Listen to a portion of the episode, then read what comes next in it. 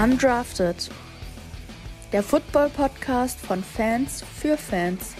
Mit Finn, Tim und Tom.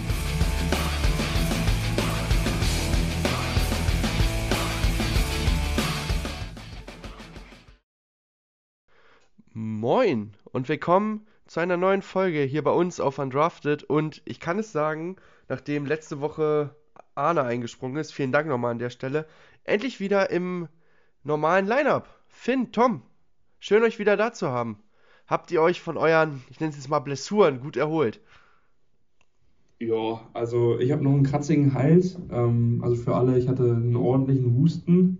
Ähm, erst ein bisschen trocken, dann war schleimig und mittlerweile ist es aber wieder völlig in Ordnung. Ich glaube, dass, ähm, ja, dass man das nicht merken wird in der Folge. Und äh, ja, ich freue mich. Hat Arne auf jeden Fall gut gemacht, habe ich auch geschrieben. Ehren Arne auf jeden Fall. Ähm, deswegen, also ich habe mir die Folge angehört, fand ich super und danke fürs Einspringen. So, Finn, wie sieht es bei dir aus? Ja, dem kann ich mich erstmal nur anschließen natürlich. Aber mir geht soweit auch sonst ganz gut wieder. Weisheitszahn-OP gut überstanden und äh, heute wieder in alter Frische. Sehr gut, sehr, sehr gut. Dann die letzte Folge war ja eine Sonderfolge. Ähm, die, die reingehört haben, werden es gehört haben. Ähm, die, die lieber Weihnachten gefeiert haben, auch vollkommen in Ordnung. Äh, das heißt, wir machen jetzt heute wieder weiter im üblichen, äh, in der üblichen Reihenfolge, wie ihr das kennt, und starten natürlich erstmal mit dem, was uns positiv und negativ aufgefallen ist am vergangenen Spieltag in der NFL. Ähm, Finn, fang du doch gerne mal an. Was ist in deinen Augen Positives zu vermerken? Ja, also so viel habe ich jetzt gar nicht aufgeschrieben. Liegt natürlich auch daran, dass ich jetzt am Wochenende gar nicht so viel Football geguckt haben muss, muss ich sagen. Da hatte ich ein paar andere Dinge zu tun, logischerweise. Ich, bin, ich war froh, dass ich das Vikings-Spiel mir noch angucken konnte. Ähm, ansonsten habe ich halt viel so im Internet dann gesehen, was da so geschrieben wurde. Äh, ich habe erstmal drei Dinge positiv aufgeschrieben. Ähm, einmal sind das die 49ers die äh, 37 zu 20 gegen Washington gewonnen haben. Und ja, einmal mal wieder mehr untermauert haben, dass man die in den Playoffs auf jeden Fall auf der Rechnung haben muss. Auch für die Vikings ist das vielleicht gar nicht so gut. Ähm, dann habe ich Baker Mayfield aufgeschrieben, der wirklich sehr, sehr gut ausgesehen hat gegen die Broncos, aber ja, da kommen wir vielleicht gleich nochmal zu, weil wir auch bei den negativen Sachen da sicherlich nochmal drauf zu sprechen kommen. Müssen wir. Ähm, und dann habe ich, ja, die Packers äh, Defense aufgeschrieben. Hatte natürlich auch äh, mit einem Kollegen zu tun, der, wie man jetzt weiß, gesundheitlich ein paar Probleme hatte. Aber dennoch mit drei Interceptions äh, das Spiel dann am Ende für sich entschieden. Ist nun mal so, wie es ist und das muss man definitiv hier positiv anmerken. Super. Tom, magst du mal weitermachen? Ja, erstmal äh, große Props, dass er hier die äh, Packers Defense reinhaut. Äh, Finde ich sehr nice. Ähm, also ich habe mir eigentlich, ich habe mir einen Quarterback rausgesucht, einen Receiver und dann halt auch noch ein paar Läufer. Deswegen, also Baker Mayfield habe ich auch. Ich sage nochmal eben die Stats. Das waren 24 äh, von 28 angebracht, 230 Yards, zwei Touchdowns, kein Interception, kein Sack zugelassen und das gegen eine eigentlich gute Broncos Defense, die natürlich dann aber in diesem Spiel nicht mehr ganz zu tragen gekommen ist, nach dem, was äh, da ziemlich früh im Spiel sich schon abgezeichnet hat. Ähm, ich glaube, dass die da auch ordentlich einen Gang zurückgeschalten haben. Aber ähm, das soll dem Ganzen, zumindest der Leistung von Baker Mayfield, ähm, ja, auf jeden Fall keinen Schaden antun. Dann Jalen Waddle. So gut die Packers auch in der Defense gespielt haben, Jalen Waddle muss man hier rausnehmen. Ähm, fünf Receptions für 143 Yards und diesen riesen langen Touchdown. Ich glaube, 82 Yards waren es am Ende. Ähm, das war schon ein sehr, sehr gutes Spiel von Jalen Waddle. Ähm, die Secondary der Packers haben da kaum Zugriff drauf gekriegt. Ähm, also Jalen Waddle und Tyreek Hill hatte an sich auch noch ein gutes Spiel, aber Waddle muss man hier auf jeden Fall rausnehmen. Ähm, und dann, wir müssen über die Panthers reden, äh, was die da erlaufen haben in dem Spiel gegen die Lions. Absolut bekloppt. Ähm, Dante Foreman und Schuba Hubbard haben 290 Yards zusammen erlaufen von den insgesamt 320 Rushing Yards. Ähm, die beiden zusammen, das war schon wirklich sehr, sehr gut. Ich habe auch nicht so viel gesehen, zumindest in den Live-Bildern, aber ähm, wenn ich mir dann was angeguckt habe ähm, im NFL Network oder auf den Social Media Seiten, die beiden haben schon ordentlich funktioniert und äh, ja, das wird diese Woche noch ein ganz, ganz spannendes Ding gegen die Bucks. Ähm, die haben sich jetzt in eine sehr gute Ausgangslage gebracht, die Panthers. Ähm, wenn die gegen die Bucks gewinnen, haben die die Bucks gesweept und äh, haben auf jeden Fall alle Chancen, die Division zu gewinnen. Und Dante Foreman und Schuba Hubbard haben da ein ganz, ganz großes oder einen ganz, ganz großen Anteil dran. Und deswegen sind die auf jeden Fall verdient auf dieser Seite, dass man die hier positiv erwähnen muss von letzter Woche. Ich finde, es wäre aber trotzdem große, große Niederlage wieder für das Playoff-System der NFL, wenn die Panthers noch reinkommen. Äh, oder generell, wenn äh, die Panthers gewinnen eher. Weil das würde bedeuten, dass auf jeden Fall ein Team mit negativer Gesamtbilanz in die Playoffs kommt. Und ich bin kein Freund vom NFL-Playoff-System. Ähm, ich weiß nicht, ob ich das hier schon mal gesagt habe, aber privat auf jeden Fall schon öfter. Äh, ich finde da die Lösung, die zum Beispiel die NBA im Basketball wählt, ein bisschen eleganter und vielleicht auch ein bisschen fairer. Ähm, aber das ist was, das kann man nochmal in einer, in einer extra Folge nochmal ausführlicher besprechen. Ähm, nichtsdestotrotz, die Panthers zu Recht hier aufgeschrieben. Ähm, das war eine Top-Leistung. Ähm, war natürlich auch eine enorm schwache Leistung von der Lions Laufverteidigung, das muss man hier auch mit dazu sagen, aber das war natürlich dieser gute Mix aus einem guten Laufspiel der Panthers und einer schlechten Laufdefense der Lions. Ähm, ich finde, was man auch erwähnen kann, ist, ist Dan Campbell. Habt ihr das gesehen nach dem Spiel zu, zu Steve Wilkes? Mm. Wohin gegangen ist? Ja. Und im Endeffekt meinte, ich versuche das jetzt mal jugendfrei zu formulieren, ähm, ihr seid ganz schön über uns rübergerollt. Äh, Gratulation. Und das finde ich irgendwie auch cool, dass man das auch so zugeben kann, dass man sagt, Mensch, wir sind hier einmal richtig mit der Dampfwalze, so konnte ich nach dem Spiel der Broncos zu meiner Freundin, die ja Rams-Fan ist, im ersten Moment nicht, gebe ich offen und ehrlich zu. Da, da war der Schmerz zu groß, ähm, aber einen Tag später konnte ich das dann auch machen und äh, ja, genau. Ähm, was habe ich mir noch aufgeschrieben? Ich habe die Jaguars aufgeschrieben als Gesamtteam. Ähm, könnte natürlich auch Trevor Lawrence aufschreiben, da der Punkt ist eigentlich derselbe. Die Entwicklung dieses Teams ist unfassbar positiv in den letzten äh, Wochen und Monaten äh, und vielleicht auch in den letzten ein, zwei Jahren. Ähm, dieses Urban Meyer-Missverständnis klammern wir jetzt einfach mal aus. Ähm, oder zumindest, oder sagen wir mal seit Urban Meyer. Seitdem Urban Meyer da entlassen wurde, ist die Entwicklung dieser Franchise wirklich gut. Man steht jetzt auf äh, Platz 1 äh, in der AFC South und ähm, ich glaube, äh, dass man die auch gewinnen wird, wenn ich ganz ehrlich bin. Ähm, weil äh, man hat jetzt noch ein Fernduell mit Tennessee, die gegen Dallas spielen müssen. Man selber spielt gegen Houston und danach spielt man gegen Tennessee. Das heißt, man hat es in der eigenen Hand, zwei Siege und die beiden Siege traue ich den äh, hier Jaguars auf jeden Fall zu. Von daher muss man sie mal, finde ich, generell hier nennen. Dann, ich mache es nicht gern. Äh, ich habe eigentlich gehofft, dass es mir einer von euch abnimmt, aber dann mache ich es halt. Die Chargers muss man hier, finde ich, auch positiv erwähnen, ähm, aufgrund der Tatsache, dass sie das erste Mal seit 2018 wieder in den Playoffs sind. Ähm, was natürlich aber auch gleichzeitig vielleicht so einen negativen Punkt zeigt, dass dieses Team wird ja seit 2018 immer wieder gehypt, eigentlich jedes Jahr. Und hat es die letzten vier Jahre aber konstant geschafft, die Playoffs zu verspielen. Deswegen Glückwunsch, aber gleichzeitig natürlich auch der Fingerzeig, da war eigentlich deutlich mehr drin in den letzten Jahren. Und äh, mal gucken. Ich weiß das, äh, ich weiß es noch von Tom, von wem weiß ich gar nicht. Tom hatte, glaube ich, die Chargers auch in seinem AFC Championship Game bei der Way Too Early Prediction damals. Vielleicht, wenn alles richtig läuft, sogar noch, äh, klappt das sogar noch. Mal gucken. Ähm, und der letzte ist ein Spieler, den ich noch aufgeschrieben habe. Ich habe George Kittle, den ich hier gerne nochmal positiv herausheben möchte aus dem 49ers-Team.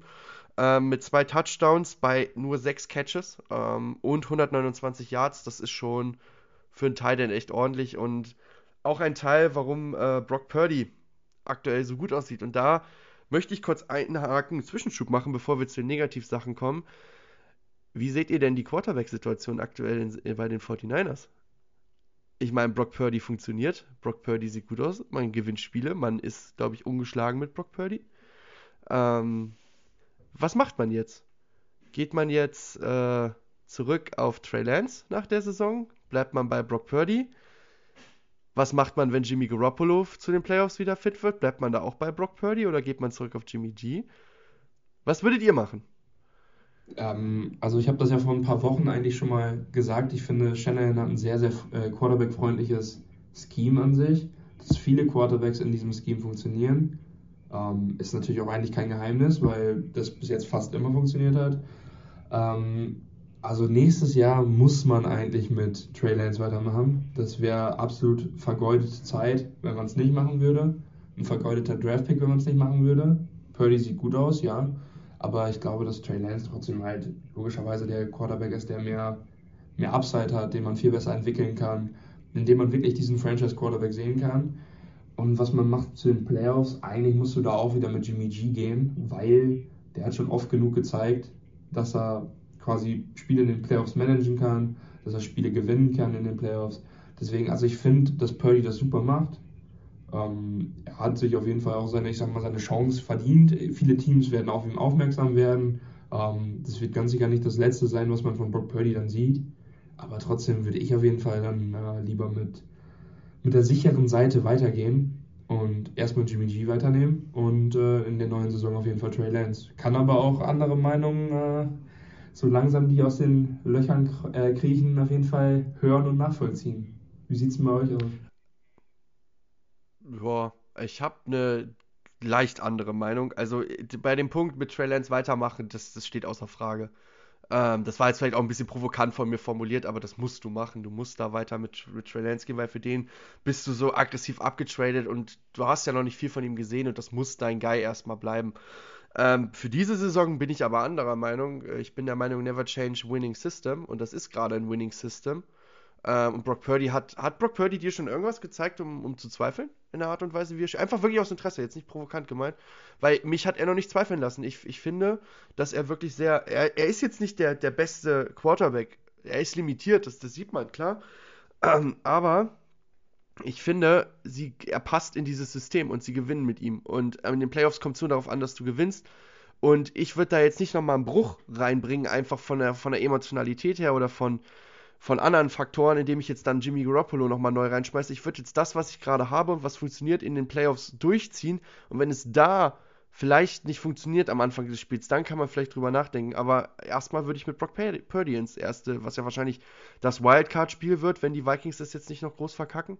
Ähm, oder die Eagles mehr gesagt. Vikings sind ja auch in der Wildcard. Ich, ich bin auch im alten System gefangen hier vom Kopf gerade. Ähm, dann glaube ich, ich würde mit Brock Purdy ins Wildcard-Game gehen. Oder was heißt, glaube ich? Ich, ich würde das machen. Also, Und du, ich, ich, ich sag nur einfach eben die Erfahrung. Also in den Playoffs brauchst du Spieler mit Erfahrung und ich glaube, dass dir die Erfahrung von Jimmy G auf jeden Fall deutlich weiterhelfen würde als ja, so ein junger Brock Purdy, den du reinschmeißt, weil du es quasi musstest. Ich kann es aber nachvollziehen, Pat dass du das so siehst.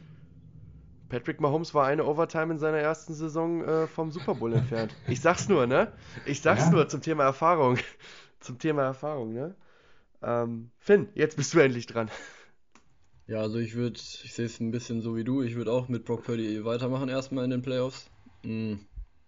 Jimmy G war jetzt lange raus, da weiß man auch nicht so genau, wie es um seine Gesundheit steht und um seine, seinen Fuß dann. Ähm, vielleicht ist er noch ein bisschen eingerostet jetzt nach so einer langen Verletzung, kann man natürlich nicht wissen, aber Brock Purdy macht's gut. Von daher würde ich dem auch erstmal die Chance weiterhin in den Playoffs geben. Und ja, nächstes Jahr würde ich dann auch wieder mit Trey Lance gehen, glaube ich, weil, wie gesagt, du hast so viel für ihn hergegeben und ähm, im Grunde hast du ja immer noch nicht viel von ihm gesehen. Und ich glaube aber auch, dass du dann nächstes Jahr durchaus mit Jimmy G nicht mehr weitermachen solltest, weil dein Backup dann halt Brock Purdy sein wird. Ja, auf jeden Fall. Ich glaube, das, das ist, ist für ja. Brock Purdy für Brock Purdy wirklich eine sehr gute Situation, dass er sich jetzt da gerade zumindest als High-End-Backup etabliert. Ähm, und Jimmy Garoppolo, der wird seinen Platz finden, glaube ich, in, auf dem Free Agent Markt. Es gibt da vielleicht so eine Franchise aus New York, zu denen kommen wir später auch noch. Ähm, die könnten vielleicht einen Übergangsquarterback gebrauchen, weil sie zu gut dieses Jahr sind, um einen vernünftigen zu draften, der direkt spielen kann. Dann kommen wir doch mal zu den negativen Sachen. Ähm, und dann fange ich diesmal bei Tom an. Tom, was ist dir negativ aufgefallen an diesem Wochenende? Ja, ähm, Broncos 50 Burger muss man, glaube ich, an allererster Stelle nennen. Also das, Der also kommt so jetzt dreimal. Ja, muss ja dreimal kommen. Also so eine Leistung, ganz ehrlich, von eigentlich, wie gesagt, eine Defense, von der man sowas nicht erwartet, vor allem nicht gegen die Rams und Baker Mayfield. Ähm, die haben den kaum unter Druck setzen können, haben 50 oder 51 Punkte kassiert. Ähm, damit hatte wahrscheinlich keiner gerechnet. Dann die Lions Rushing Defense. Wir haben vorhin schon mal angesprochen, was die Panthers mit ihnen gemacht haben. Ja, das sah schon echt sah böse aus. Dann habe ich Tour da drin. Ähm, der hatte oft genug, also natürlich hat, hat, hat eine Concussion davon getragen im Spiel, hatte aber trotzdem dreimal die Chance, wirklich mit einem vernünftigen Drive das Spiel zugunsten der Dolphins zu entscheiden und wirft drei Picks oder äh, wirft drei äh, Interceptions für die Packers. Also äh, das hat Tour ordentlich weggeschmissen. Fand ich ziemlich gut, muss ich sagen. Und äh, dann habe ich noch Nick Foles. Also den haben die ja reingebracht bei, bei, den, bei den Colts. Schatz, ich bin neu verliebt. Was? Da drüben. Das ist er. Aber das ist ein Auto. Ja, eben. Mit ihm habe ich alles richtig gemacht. Wunschauto einfach kaufen, verkaufen oder leasen. Bei Autoscout24. Alles richtig gemacht. Ich weiß nicht, ob ihr das gesehen habt bei NFL Memes. Die haben da ein Video gepostet, da haben die einfach als äh, Überschrift drüber geschrieben, äh, man, also dass die, dass die Colts einfach einen random Fan irgendwo aus dem Stadion hätten nehmen können und den auf den, auf den Platz stellen können und genauso wäre der dann rumgelaufen wie Nick Foles bei einem Play. Also es sah wirklich ganz, ganz komisch aus, was der gemacht hat und ja, die Stats lesen sich natürlich auch katastrophal. Ich sag mal, 17 von 29 angebracht ist jetzt keine Katastrophe, aber drei Interceptions, sieben Sacks, ähm, das ist ein Quarterback-Rating von 31,9, also schlechter geht's fast gar nicht. Äh, das sah schon wirklich nicht gut aus und bei den Colts muss man sich wirklich mal lang, so langsam wieder fragen, wie macht man eigentlich weiter? Da tritt man die ganze Zeit nur auf der Stelle. Das ist gerade alles, das ist ein Kartenhaus, das in sich zusammenfällt und äh, jedes Mal, wenn man wieder einen neuen Grundstein legen will, will, äh, will dann fällt es wieder zusammen. Also das ist gerade wirklich, wirklich schwer für die Colts und äh, Nick Foles hat ja auf jeden Fall auch keine Eigenwerbung betrieben. Und ja, das waren auch schon meine negativen Jungs von diesem Wochenende. Äh, was ich nicht mitbekommen habe, äh, wegen Weihnachtswochenende wahrscheinlich, war Matt Ryan verletzt oder haben sie ihn wieder jetzt gebencht? Gebencht. Gebencht. Die haben ihn schon wieder gebencht. Die haben ihn Ja, schon sicher. wieder. Ge es ist, oh. Was, Der was war ist doch, der war doch sogar ein, äh, sogar ein Healthy Inactive. Der wurde doch sogar. Also, Ach, der wurde komplett Ehlinger, rausgenommen. Ja, Ehlinger war doch sogar sein der Backup von Fouls, oder nicht? Wenn ich jetzt nicht komplett falsch Ich meine liege. ja, ich meine ja. Ja, das kann gut sein. Aber das also, Nick sein. Foles, das ist wirklich. Der Typ, Hast- der hat einen Super Bowl gewonnen, das kannst du auch keinem erzählen. Ist so, das ist so äh, Der Typ hast hat genauso viele? Super Bowls wie Aaron Rodgers und mehr als die Vikings. Das Ja, ist ist so. irgendwie schon traurig, muss man sagen. Hast du das Schön, gesehen dass auf, vielleicht eure beiden auf Teams NFL gedisst Memes? Ja, das habe ich auch gesehen. Das ist unglaublich. Das Play musst du dir mal angucken, wenn du nachher bei, bei Insta bist, Tim. Alter, da läuft der rum. Äh, da denkst du wirklich, das hätte jeder machen können. Wirklich. Hättest du einfach irgendeinen Fan hinstellen können, der wäre da genauso blöd rumgelaufen. Ja, es ist halt aber auch, man muss ihn auch vielleicht auch ein bisschen in Schutz nehmen. Äh, Es war nicht gut, klar, aber es ist auch undankbar, jetzt reingeworfen zu werden. Zwei Wochen vor Ende der Saison, du hast das ganze Jahr nicht gespielt. Ähm, und musstest dann auf einmal der Halsbringer sein und spielst halt auch, und das, das wollte ich noch sagen, also klar, die Leistung war scheiße, er steht zu Recht in dieser Liste, Tom. Darf, ich darf, den kurz, unter, darf ich kurz unterbrechen, Tim? Na sicher, Aber genau so, genau so eine Situation hatte er schon mal und da hat er den Super Bowl gewonnen. Also, Ja, okay, okay, ja, ja, ja, gut. Aber da hat er mehr Spiele gehabt vorher. Das war, Ja, war, aber war, so Mitte, aber es- das war Mid-Season. richtig, aber es gibt einige Quarterbacks, die äh, dann auch funktionieren und das hat, äh, hat Nick Foles in diesem Moment nicht getan. Darf ich da auch nochmal ein Gegenargument dir entgegenschmeißen für? Äh, du, aber du Die Eagles Offense. Die Eagles Ja. O-Line in dem Jahr, wo sie den Super Bowl gewonnen haben, ist Ja. bei weitem, bei Ja, weitem besser als das, was die, was die Colts da gerade O-Line nennen. Ja, Dieser, dieser komische so. zusammengewürfelte Haufen. Und Ja, das ist, glaube ich, auch, wozu, also das wollte ich eigentlich nur sagen, es war jetzt keine harsche Kritik, sondern einfach, die sieben Sacks, da werden mindestens, würde ich, ich habe das Spiel nicht gesehen, aber zwei, drei werden safe gewesen sein, einfach weil irgendein O-Liner seinen Job nicht gemacht hat und nicht, weil er jetzt da so lange in der Pocket rumgelaufen ist und das nicht gut gemacht hat, sondern Sacks sind halt auch immer zu, zu 50% der, die Schuld des O-Liners, ne, mindestens. Ja, ganz, ganz sicher sogar. Da gehören immer zwei zu, das ist absolut richtig. Aber du kriegst es auf jeden Fall nicht gedribbelt, dass Nick Foles in diesem Spieltag nicht bei den schlechten Leuten Nein, landet. nein. Das, das möchte ich auch nicht. Ich habe doch vorhin gesagt, es steht zu Recht in dieser Ich weiß, Liste. Ich, ich wollte nur ein bisschen dieses, dieses komplette Bashing. Ich habe ich hab irgendwie ein Herz für, für Big Dick Nick, ich weiß nicht. Ähm, gut, dann Finn. Was hast du Negatives wahrgenommen an diesem Spieltag? Ja, den 50 Burger auf jeden Fall. Haben wir schon, haben wir schon Aber- 100 Burger. Aber ja, also ganz ehrlich, wen, also wer will's den Broncos bzw. der Broncos Defense verübeln? Die Ja. haben die das ganze Jahr gecarried und wenn sie jetzt Ja. dann gesagt haben, Junge, ganz ehrlich, kein Bock mehr, dann kann ich es auch nachvollziehen. Ähm, die Detroit Defense habe ich. Ihr habt eben schon die Panthers Offense angeführt. Ich habe jetzt die Detroit Defense. Also das war halt gar nichts. nachdem die ja in den letzten Wochen teilweise sogar ganz gut gespielt haben.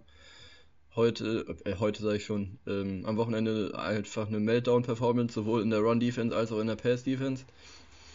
Und dann habe ich die Buccaneers auch noch aufgeschrieben. Also ganz egal, wer aus der Division in die Playoffs kommt, das wird auf jeden Fall, glaube ich, ein Außenseiter sein im ersten Playoff-Spiel. Zumal die Buccaneers gegen die Cardinals gespielt haben. Gegen die Cardinals, bei denen auch nichts zusammenläuft die Saison mit Trace McSorley als Quarterback.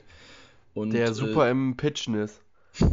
Die haben auf Krampf gegen die in der Overtime gewonnen. Also, ja, das ist auch schwierig, ganz, ganz schwierig.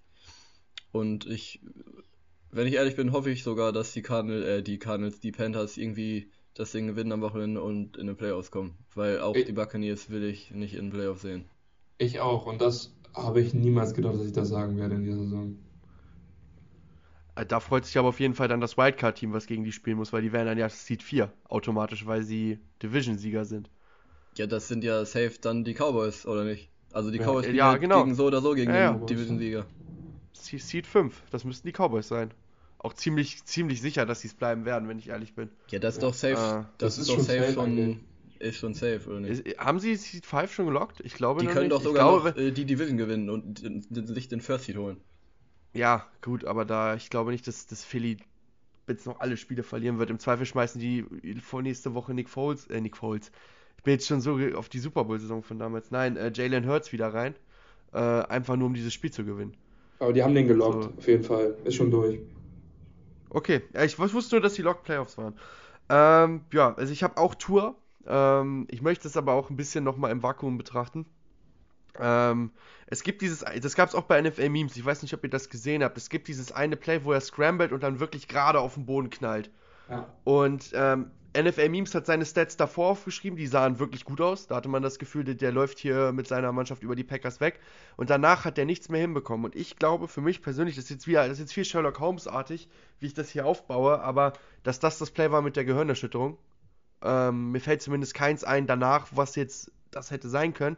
Und ich frage mich, wieso die Dolphins-Ärzte, das ist jetzt das wievielte Mal, dritte Mal, dass Tua durch eine Gehirnerschütterung weiter auf dem Feld bleibt bis zum Ende des Spiels. Ich frage mich, was da los ist in Miami, dass das funktioniert. Bestechen die die Ärzte oder was? Also es kann doch nicht, ich werde jetzt gerade ein bisschen emotional, aber man muss doch die Spieler schützen. Es kann doch nicht wahr sein, dass dieser Junge zwei Spiele jetzt schon dieses Jahr hat, wo der mit einer Concussion weiterspielt. Wozu haben wir die unabhängigen Ärzte am Spielfeldrand? Wozu haben wir die, wenn ich ehrlich bin? Beziehungsweise er wurde nicht mal ins blaue Zelt geholt, oder nicht? So, holen nee. wir die Leute nur ins blaue Zelt, wenn sie aller Russell Wilson, Patrick Mahomes zusammenklappen? Das ist doch Quatsch. Das ist doch absoluter Quatsch. Und äh, ich möchte jetzt hier keinen Medizintalk draus machen, aber wir wissen doch alle, äh, die meisten haben doch schon mal was von diesem Second Impact Syndrom gehört, was sogar zum Tod führen kann. Und äh, dass er dadurch einfach weiterspielt, ich finde es unverantwortlich. Ähm, wen ich noch aufgeschrieben habe, zwei Spieler, die ich zusammen nennen möchte, sind Derwin James und Mac Jones. Ich weiß nicht, ob ihr eine Idee habt, warum ich beide zusammen aufgeschrieben habe.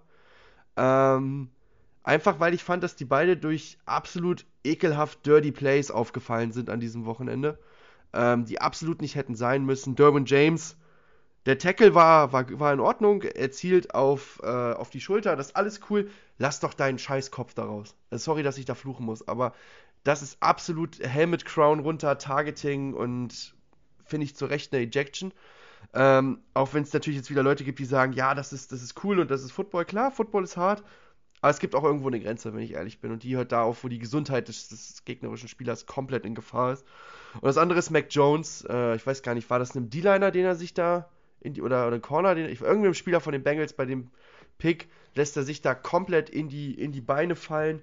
Und ich weiß nicht, habt ihr diese Compilation gesehen, die Leute dann gemacht haben mit den Dirty Plays von Mac Jones über die letzten mhm. zwei Jahre? Bei NFL Memes müsste das auch, glaube ich, gewesen sein. Dann guckst du dir nochmal an, Tom. Ich such's nachher raus und schick's dir.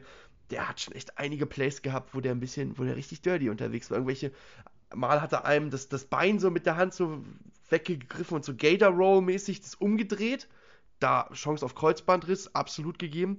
Dann das, die Aktion äh, gegen die ähm, Chicago Bears vom Anfang der Saison und von die wir uns vielleicht alle noch erinnern, wo er slidet und das Bein hochnimmt und seinem Gegenspieler damit komplett in die Eier tritt. Ähm, so, langsam habe ich das Gefühl, dass, dass er vielleicht wirklich ein bisschen zu dirty ist für diese Liga, wenn ich ehrlich bin. Und deswegen wollte ich das hier einfach mal negativ erwähnt haben. Und der Nick Foles hatte ich auch. Und der letzte Spieler, den ich hier auf meiner Liste habe, ist Zach Wilson. Ähm, ich glaube, das Spiel am Donnerstag gegen die Jag Jaguars mit den Jets, das war der Sargnagel auf äh, Zach Wilsons Karriere in New York. Ähm, ich kann mir gut vorstellen, auch dass er getradet wird äh, nächstes Jahr. Äh, Indianapolis, I'm looking for you. Ähm, und äh, dass er nochmal woanders vielleicht nochmal ähnlich wie so ein Baker Mayfield oder so nochmal eine Chance kriegt, sich zu beweisen. Aber das könnte auch seine letzte Chance als Starter sein in dieser Liga. Ähm, und er ist ja auch offiziell als Out geruled. Das müsste ja auch Non-Injury Out sein jetzt in dem Fall, ähnlich wie bei Matt Ryan. Äh, für das äh, Seattle-Spiel. Also er wird auch nicht mitreißen. Und das ist für mich das Zeichen, dass nach zwei Jahren, und ich glaube, er war der zweite Overall-Pick, glaube Ja. ich, ähm, Ja, die richtig. Zeit für, für Zach Wilson in diesem Team vorbei ist. Gut, Ja. dann kommen wir nochmal zum, zum Spieltagsrückblick. Ähm, also dazu, ich habe die Broncos jetzt nicht nochmal genannt, äh, weil, ich sie, gleich- weil ich gleich noch genug dazu sage. Ähm, aber natürlich sind sie absoluter Platz 1 in dieser Liste mit dem 50 Burger gegen, ich sag's nochmal, die Los Angeles Rams ohne Aaron Donald, ohne Matthew Stafford, ohne Cooper Cup, ohne da, letztes Jahr einen Odell Beckham Jr., den sie hatten, ohne all diese Leute. 50 Burger. Baker Mayfield und Skoronik ist ja sogar auch verletzt. Ich sag da gleich was zu. Ich, ich übergebe erstmal an Finn, weil Finns Team hat als erstes gespielt an diesem Wochenende, nämlich am Weihnachtssamstag, am 24., am Heiligen Abend, haben die Minnesota Vikings, äh, was ich noch ganz cool erwähnen möchte, ein Whiteout-Game gemacht. Das hatte ich vorher auch nicht so mitbekommen, bevor ich das Spiel geguckt habe. Äh, Finn wahrscheinlich schon. Und das hat mich positiv überrascht. Das sah gut aus. Jetzt in dem Sinne, Finn. Stage is yours.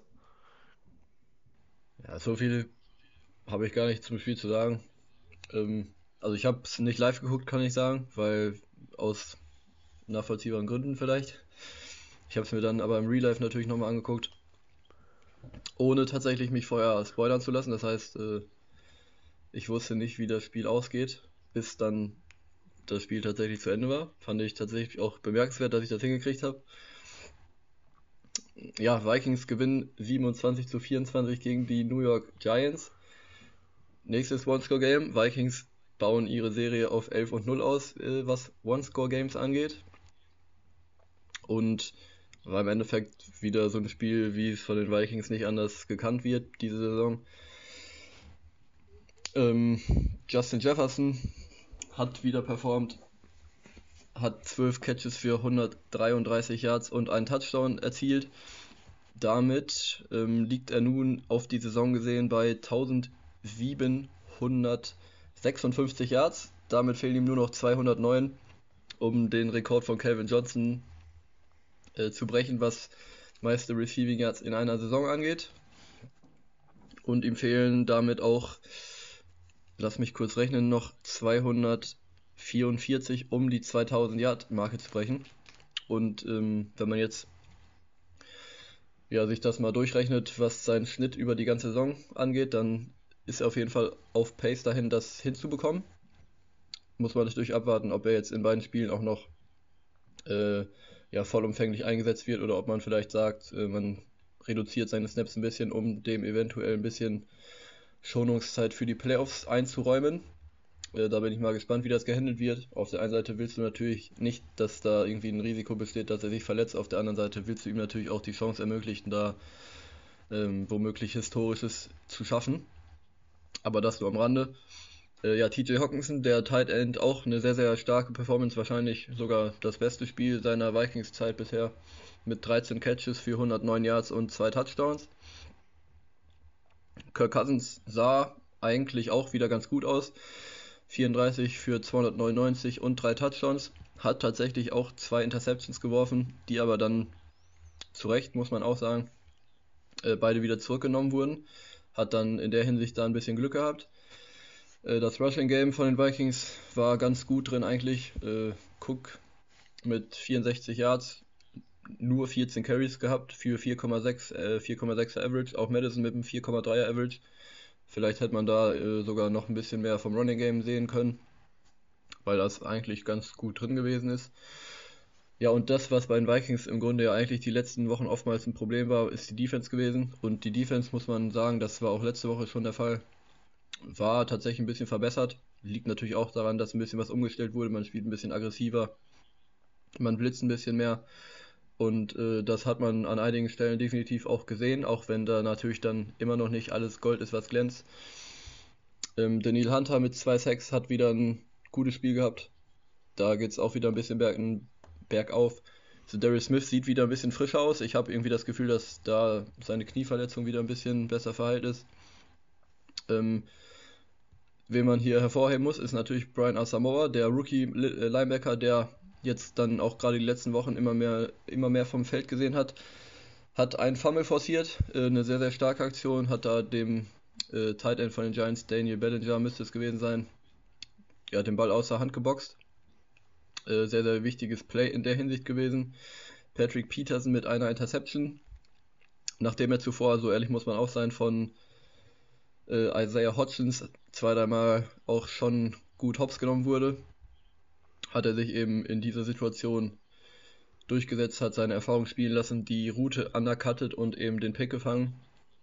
Und ja, Vikings eben damit das Turnover Battle mit 2 zu 0 gewonnen. Eigentlich hätte man rein, wenn man sich das anguckt, ja, sagen können, dass man das Spiel dafür sogar ein bisschen zu knapp gewonnen hat, vielleicht. Schatz, ich bin neu verliebt. Was? Da drüben. Das ist er. Aber das ist ein Auto. Ja, eben. Mit ihm habe ich alles richtig gemacht. Wunschauto einfach kaufen, verkaufen oder leasen. Bei Autoscout24. Alles richtig gemacht. Ähm, aber am Ende des Tages ist dann Greg Joseph, der Kicker von den Vikings, der Held des Tages, wie auch schon gegen die Colts vergangene Woche. Das ist eigentlich auch das Tragischste, was wir hier jetzt haben, dass wir gar nicht über die Vikings Historie gegen die Colts sprechen konnten, ne? weil letzte Woche ja bekanntermaßen nicht stattgefunden hat. Fällt mir nur gerade so auf. Aber ja, äh, Greg Joseph dann das Game-Winning Field Goal geschossen aus, sage und schreibe 61 Yards. Damit äh, hat er das, long, äh, das längste Field Goal in der Historie der Vikings geschossen. Passt dann auch irgendwo zu dieser Saison, dass in dann in den entscheidenden Momenten die Vikings da sind, dass dann in den entscheidenden Momenten auch das Glück auf der Seite der Vikings ist.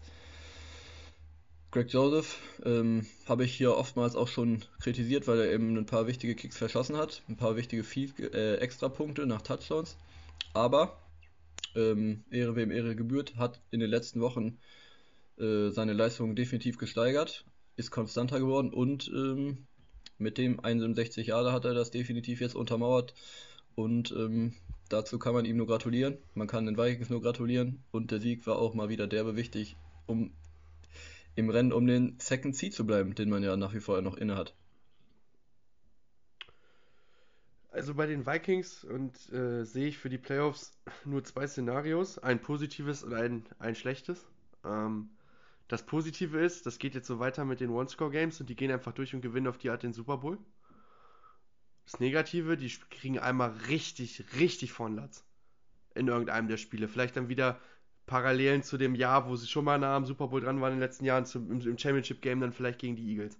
Das kann ich mir auch sehr gut vorstellen, dass sie einmal dann richtig überrollt werden. Ähm, oder sie gehen halt durch mit diesem One-Score-Game, weil in einem One-Score-Game kannst du sie nicht schlagen. Das sehen wir jetzt immer wieder. Das, das ist einfach nicht möglich. Die Spiele, die sie, warte mal, sie haben drei Spiele verloren bisher, ne? Das war ja gegen die Eagles, die Cowboys und gegen wen haben sie noch verloren, Finn? Lions. Richtig. Lions. Genau. Und ähm, es, Lions jetzt nicht, das war jetzt nicht komplett auf den Sack, aber das war auch schon deutlicher. Aber Eagles und Cowboys war ja beides auf den Sack, oder nicht? Wenn ich es noch richtig im Kopf habe. Ja. Das, das war ja beides vermöbelt worden. Und ähm, deswegen, ich glaube, es gibt nur diese zwei Szenarios für die Vikings, wenn ich ehrlich bin. Ich glaube, da wird nicht viel dazwischen landen. Wir werden sehen. Wir werden sehen, ja. Ähm, Vielleicht haben wir sogar am Ende der Saison zwei undrafted Teams in den Playoffs äh, als Überleitung. Ähm, die Packers haben wieder Hoffnung nach dem Spiel gegen die Dolphins, Tom. Ja, ruhig an, ruhig an. Ähm, ja, ich mache das mal ein bisschen schneller, weil es immer noch relativ unrealistisch ist, weil man immer noch Schützenhilfe braucht und so weiter.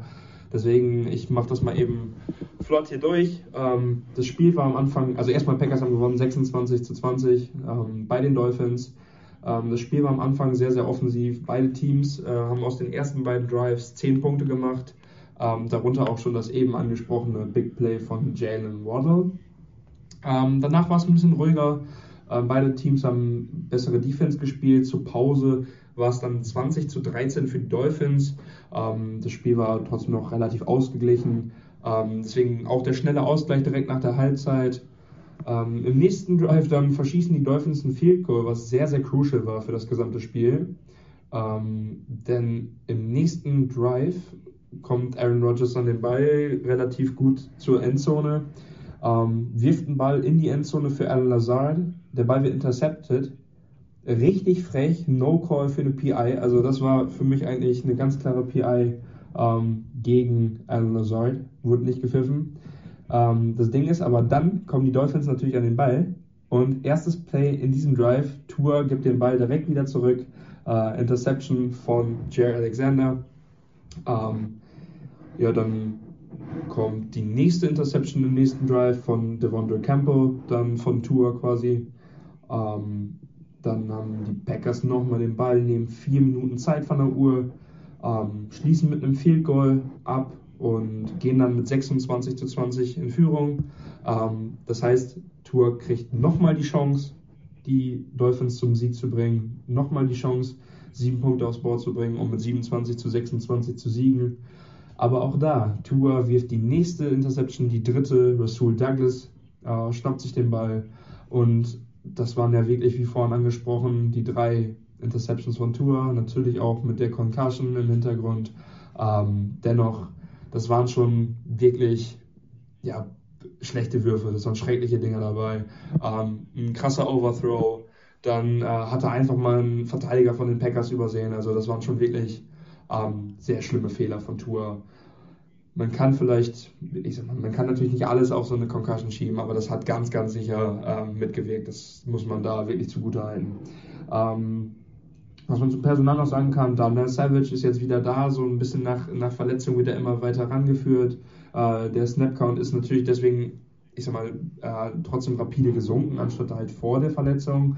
Ähm, aber wird halt wieder rangeführt. Rudy Ford macht das ganz gut als Backup. Ähm, man führt jetzt Daniel Savage halt wieder ran. Aber ja, er wird halt auch wieder die klare Nummer 1 auf der Strong Safety Position werden. Aber mit Rudy Ford hat man halt jetzt wirklich einen soliden Backup und das ist sehr, sehr cool. Und wie gesagt, die drei Picks waren dann von Jay Alexander, Devondre Camper, Russell Douglas. Die Offense hat gut, also hat gut funktioniert. Ähm, ja, ich war auf jeden Fall sehr, sehr zufrieden. Und dass man dann ein Spiel gegen die Dolphins gewinnt, es gibt natürlich jetzt auch gut Hoffnung für die nächsten beiden Wochen. Also zwei Siege, also wenn man beide gewinnt, ähm, braucht man noch ein bisschen Schützenhilfe bei den Commanders und den Giants. Aber ansonsten ist man wieder im Rennen und das hätte ich halt vor sechs Wochen ganz sicher nicht geglaubt. Und ja, also da waren dann Siege der, gegen die Cowboys dabei, da waren Siege gegen, gegen die Dolphins jetzt dabei. Das ist schon äh, gar nicht so verkehrt. Auf jeden Fall äh, gibt es ein bisschen Hoffnung.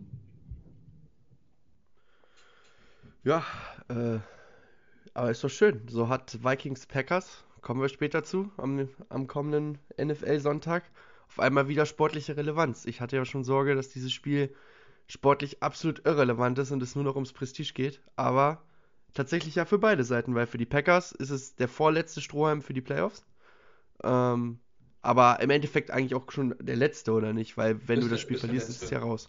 Ist der, ist der letzte. letzte. Ich meinte jetzt, vorletzte war jetzt meine Gedankenbrücke, weil du musst ja dann auch noch das Spiel gegen Detroit gewinnen. Ja, wie gesagt, wenn du das Spiel jetzt verlierst, dann bist du weg und deswegen, äh, das ist schon, man hängt nur noch mit einem, mit einem Finger dran quasi. Aber das hängt man schon seit, genau. seit sechs Wochen. Genau, und für die Vikings ist Verlieren eigentlich auch blöd, weil die San Francisco 49ers halt in einer Tour gewinnen. Ähm, und ich glaube, die Niners sind auch nur einen Sieg weg von den Vikings, oder nicht? Ja, ja, also für beide Seiten eigentlich ein Must-Win-Game in anderen Voraussetzungen natürlich. Ähm, und natürlich für die Vikings, da wird Finn, glaube ich, mehr zu sagen. Es wäre schon schön, die Packers nach Hause zu schicken, oder? Kann ich jetzt nichts gegen sagen. Ja, siehst du? Ich fange schon an, ein bisschen zu sticheln. Das, das, da kommt noch mehr, da kommt noch mehr versprochen. So, dann kommen wir doch mal zu den Masters of Disaster. Und ich muss dazu sagen, ich, ich bin für dieses Jahr fertig mit dem Team. Insgesamt fertig werde ich nie mit dem Team sein. Ich weiß nicht, ob man es sehen kann. Ich sitze ja auch in meinem Denver Broncos Retro-Pulli aus London. Ähm, also in guten wie in schlechten Zeiten und auch in mega schlechten Zeiten, so wie jetzt. Ähm, ja, wie kann ich das Spiel zusammenfassen? Alles doof. Punkt. Alles doof, alles blöd gelaufen. Alles schief gelaufen, was nur schief laufen konnte. Ich weiß nicht, ob Russell Wilson einfach dachte, ich, ich effet, ich, ich spiele jetzt einfach mal, so wie ich Bock habe. Weil so sah das teilweise aus, wenn dann Wurf auf Kirtland Sutton in eine, war es zwei oder drei Man Coverage, auf jeden Fall mehrere Spieler, die ihn gedeckt haben, werfen wir mal einen Ball hin, erste Interception nach, glaube ich, zwei, zwei Spielminuten äh, oder zwei Spielzügen offensiv so rum. Ähm, dann kommt man wieder an den Ball, äh, weil die, die Offense äh, von LA einen Touchdown macht. Was denkt sich Russell Wilson? Ach komm, eine Interception ist blöd. Schmeiß ich mal nochmal eine zweite. Bobby Wagner, mit dem habe ich, hab ich gut zusammengearbeitet in Seattle. Jetzt werfe ich ihn mal an. Oh blöd, spielt ja gar nicht mehr bei mir. So, und dann hatte man nach 10 Minuten, hatte man schon ähm, zwei Interceptions geworfen, 10 Minuten Gesamtspielzeit, äh, lag 17 zu 0 hinten und wurde gedisst von Patrick, von SpongeBob. Das muss man hier an der Stelle dann leider auch erwähnen. Weil das Spiel wurde ja auch auf Nickelodeon gezeigt und der, der Clip ist auch viral gegangen, wie sich ein animierter Patrick, äh, Patrick Star heißt der Charakter ja, glaube ich, komplett, ähm, über die Denver Broncos lustig macht. Und ich glaube, dieser Clip wird mich noch eine ganze Weile als Fan verfolgen. Ähm, mach, fassen wir es doch einfach mal zusammen. Dieses Denver-Team ist aktuell das schlechteste Team in der NFL. Ähm, wenn die jetzt gegen Houston spielen würden, ich würde auf Houston setzen, wenn ich müsste, wenn ich Geld setzen müsste, ich würde auf Houston setzen. Ähm, ich sehe keine Möglichkeit, aus dieser Situation sportlich gesehen rauszukommen äh, mit Russell Wilson. Ähm, in den nächsten zwei Jahren. Und ich glaube, Broncos-Fans da draußen, wir müssen jetzt zusammenhalten. Das werden zwei richtig unangenehme Jahre, bevor wir das erste Mal für einen okayen Capit, ich glaube, dann sind es nur um irgendwas zwischen 20 und 30 Millionen im dritten Jahr aus diesem Vertrag rauskommen. Ähm, und man kann nur hoffen, ja, vielleicht, keine Ahnung. Meine, ich sag euch ehrlich, wisst ihr, was meine Hoffnung ist? Wir spielen jetzt noch ein Jahr Scheiße und draften Caleb Williams an Nummer 1 nächstes Jahr. Das ist meine Hoffnung. Das ist meine Hoffnung, wirklich. Was anderes, was, was soll ich anderes als Hoffnung haben in diesem Team? Wir vergeuden Jerry Judy, wir vergeuden Kirtland Sutton, wir vergeuden Dalton Reisner, wir vergeuden so viele Spieler, die in ihrer Prime sind oder gerade in ihre Prime kommen. Wir vergeuden eine Super Bowl Defense. Wir sind so schlecht, dass unser Defensive Coordinator zu, zu der Hackett-Entlassung kommen wir natürlich gleich noch, dem Elefanten im Raum. Wir sind so schlecht, dass unser Defensive Coordinator nicht den Interim Head Coach übernehmen möchte. Wahrscheinlich, weil er sich schon bei irgendeinem anderen Team sieht und ich kann es ihm nicht verübeln, weil das dieser einzige Mann ist in diesem ganzen Verein, mit der Defense zusammen, der seinen Job richtig macht. Und ich werde jetzt doch emotionaler, als ich es eigentlich wollte. Aber ich, ich, wir machen das. Ich mache ein Mashup, äh, das lade ich dann irgendwo auf YouTube hoch oder so mit meinen O-Tönen von Anfang der Saison ab Russell Wilson Trade bis heute. Und dann kann man sich mal schön die Entwicklung angucken. Und so ist die bei jedem Denver-Fan. Und es kann doch nicht sein, dass ich jede Woche in dieses Spiel gehe und denke, ach, das Schlimmste habe ich schon gesehen. Und dann denken sich die Denver Broncos, bis jetzt. So, ähm, Gut, dann kommen wir zum Elefanten im Raum, ähm, wo wir, glaube ich, eher drüber sprechen sollten als über dieses Spiel. Ähm, das ist die Entlassung von Nathaniel Hackett, die dann einen Tag später, ich glaube, einen Tag, ungefähr 24 Stunden später war es, glaube ich, äh, verkündet wurde. Ähm, es wurde ja schon länger gemunkelt, dass Hackett die Saison nicht überleben wird, äh, spätestens nach dem Playoff aus. Er war ja schon einmal fast raus äh, beim London-Spiel, so wie man es mitbekommen hat. Äh, konnte sich mit dem Sieg dort gegen die Jaguars nochmal ein bisschen über Wasser halten.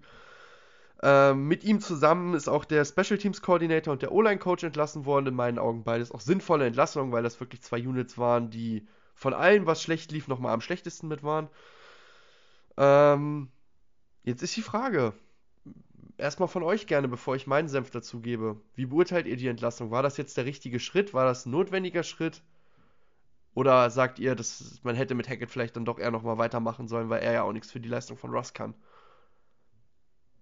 Ja, die Frage ist schon frech. Ne? Wir haben die ja schon so oft, so oft besprochen eigentlich. Das war überfällig und das, äh, ja, ich glaube, das, das kann man gar nicht anders sehen. Vor allem nach so einem Spiel, wenn du da nicht die Reißleine ziehst, dann, dann, ja, dann ist es halt viel, viel zu spät. Also das war jetzt schon spät und wenn du es da nicht mehr ziehst, dann hast du den Abschwung wirklich verpasst. Ähm, ja, also wie gesagt, überfällig und ich glaube, das Beste, was die Broncos halt machen können. Ja, also wenn ich mich jetzt hinstellen würde und sagen würde, dass Nathaniel Hackett nicht zu Recht entlassen wurde, dann würde ich, glaube ich, nicht nur mich selbst belügen. Von daher ist das natürlich überfällig. Und auch wenn Russell Wilson natürlich schlecht spielt, ist es ja auch dann die Aufgabe des Trainers, vielleicht da ein Scheme oder ja, ein, ein Playcard hinzustellen. Lösung finden, richtig, wo du eben ja. das Bestmögliche aus deinem Quarterback rausholst und das ist offensichtlich nicht der Fall gewesen. Von daher glaube ich, ist es jetzt der richtige Schritt gewesen. Ist natürlich bitter, dass er jetzt nicht, nicht mal ein Jahr durchgehalten hat. Ich glaube, ich habe irgendwie was gesehen, dass er der fünfte Trainer erst ist, der genau. vor, vor seinem vor der Beendigung seines ersten Jahres gefeuert wird. Ähm, ja, ich weiß gar nicht, was hat denn, was hat der für einen Vertrag bekommen vor der Saison? Boah, ein paar Jahre. Aber da bin ich jetzt ein bisschen überfragt, da erwischt mich auf dem falschen Fuß, wenn ich ehrlich bin. Ähm, man muss dazu, aber das wird den Denver Broncos ja nicht schaden. Wir sind aktuell mit das reichste Team der NFL, ne? Also, ja, wenn wir uns nee, also, erlauben können aktuell, dann ist es noch ein Trainer auszubezahlen. Ja, aber ärgerlich ist es trotzdem, aber. Ja, klar, ärgerlich ist es immer. Ähm, aber da gibt es andere Vereine in anderen Sportarten. Grüße gehen nach Gelsenkirchen. Ähm, die können sich das schon weniger erlauben, zum Beispiel, als, äh, als wir jetzt in dem Fall. Das ist, das ist gar nicht so das Schlimme. Ähm, ich gebe euch vollkommen recht, du bist um diese Entlassung nicht mehr weggekommen und dieses war halt diese Art und Weise, wie dieses Spiel gelaufen ist, da musstest du das halt machen jetzt. Ähm, und es gibt Sachen, da sage ich, die liegen, da kann er nichts für. Also, dass, dass Russ diese Bälle in die Drei-Mann-Coverage wirft, dafür kann er nichts. Schatz, ich bin neu verliebt. Was? Das ist er. Aber das ist ein Auto. Ja, eben. Mit ihm habe ich alles richtig gemacht. Wunschauto einfach kaufen, verkaufen oder leasen. Bei Autoscout24. Alles richtig gemacht. Ähm, das ist nicht sein Bier. Es gibt aber auch Punkte, die ganz klar auf ihn gehen. Und das ist zum Beispiel die Strafengeschichte. Wir haben die meisten Strafen pro Spiel durchschnittlich in der NFL. Wir haben die meisten Yards nach Strafen durchschnittlich in der NFL. Das ist eine Disziplinarsache, das ist eine Coaching-Sache und das kann man ihm ankreiden.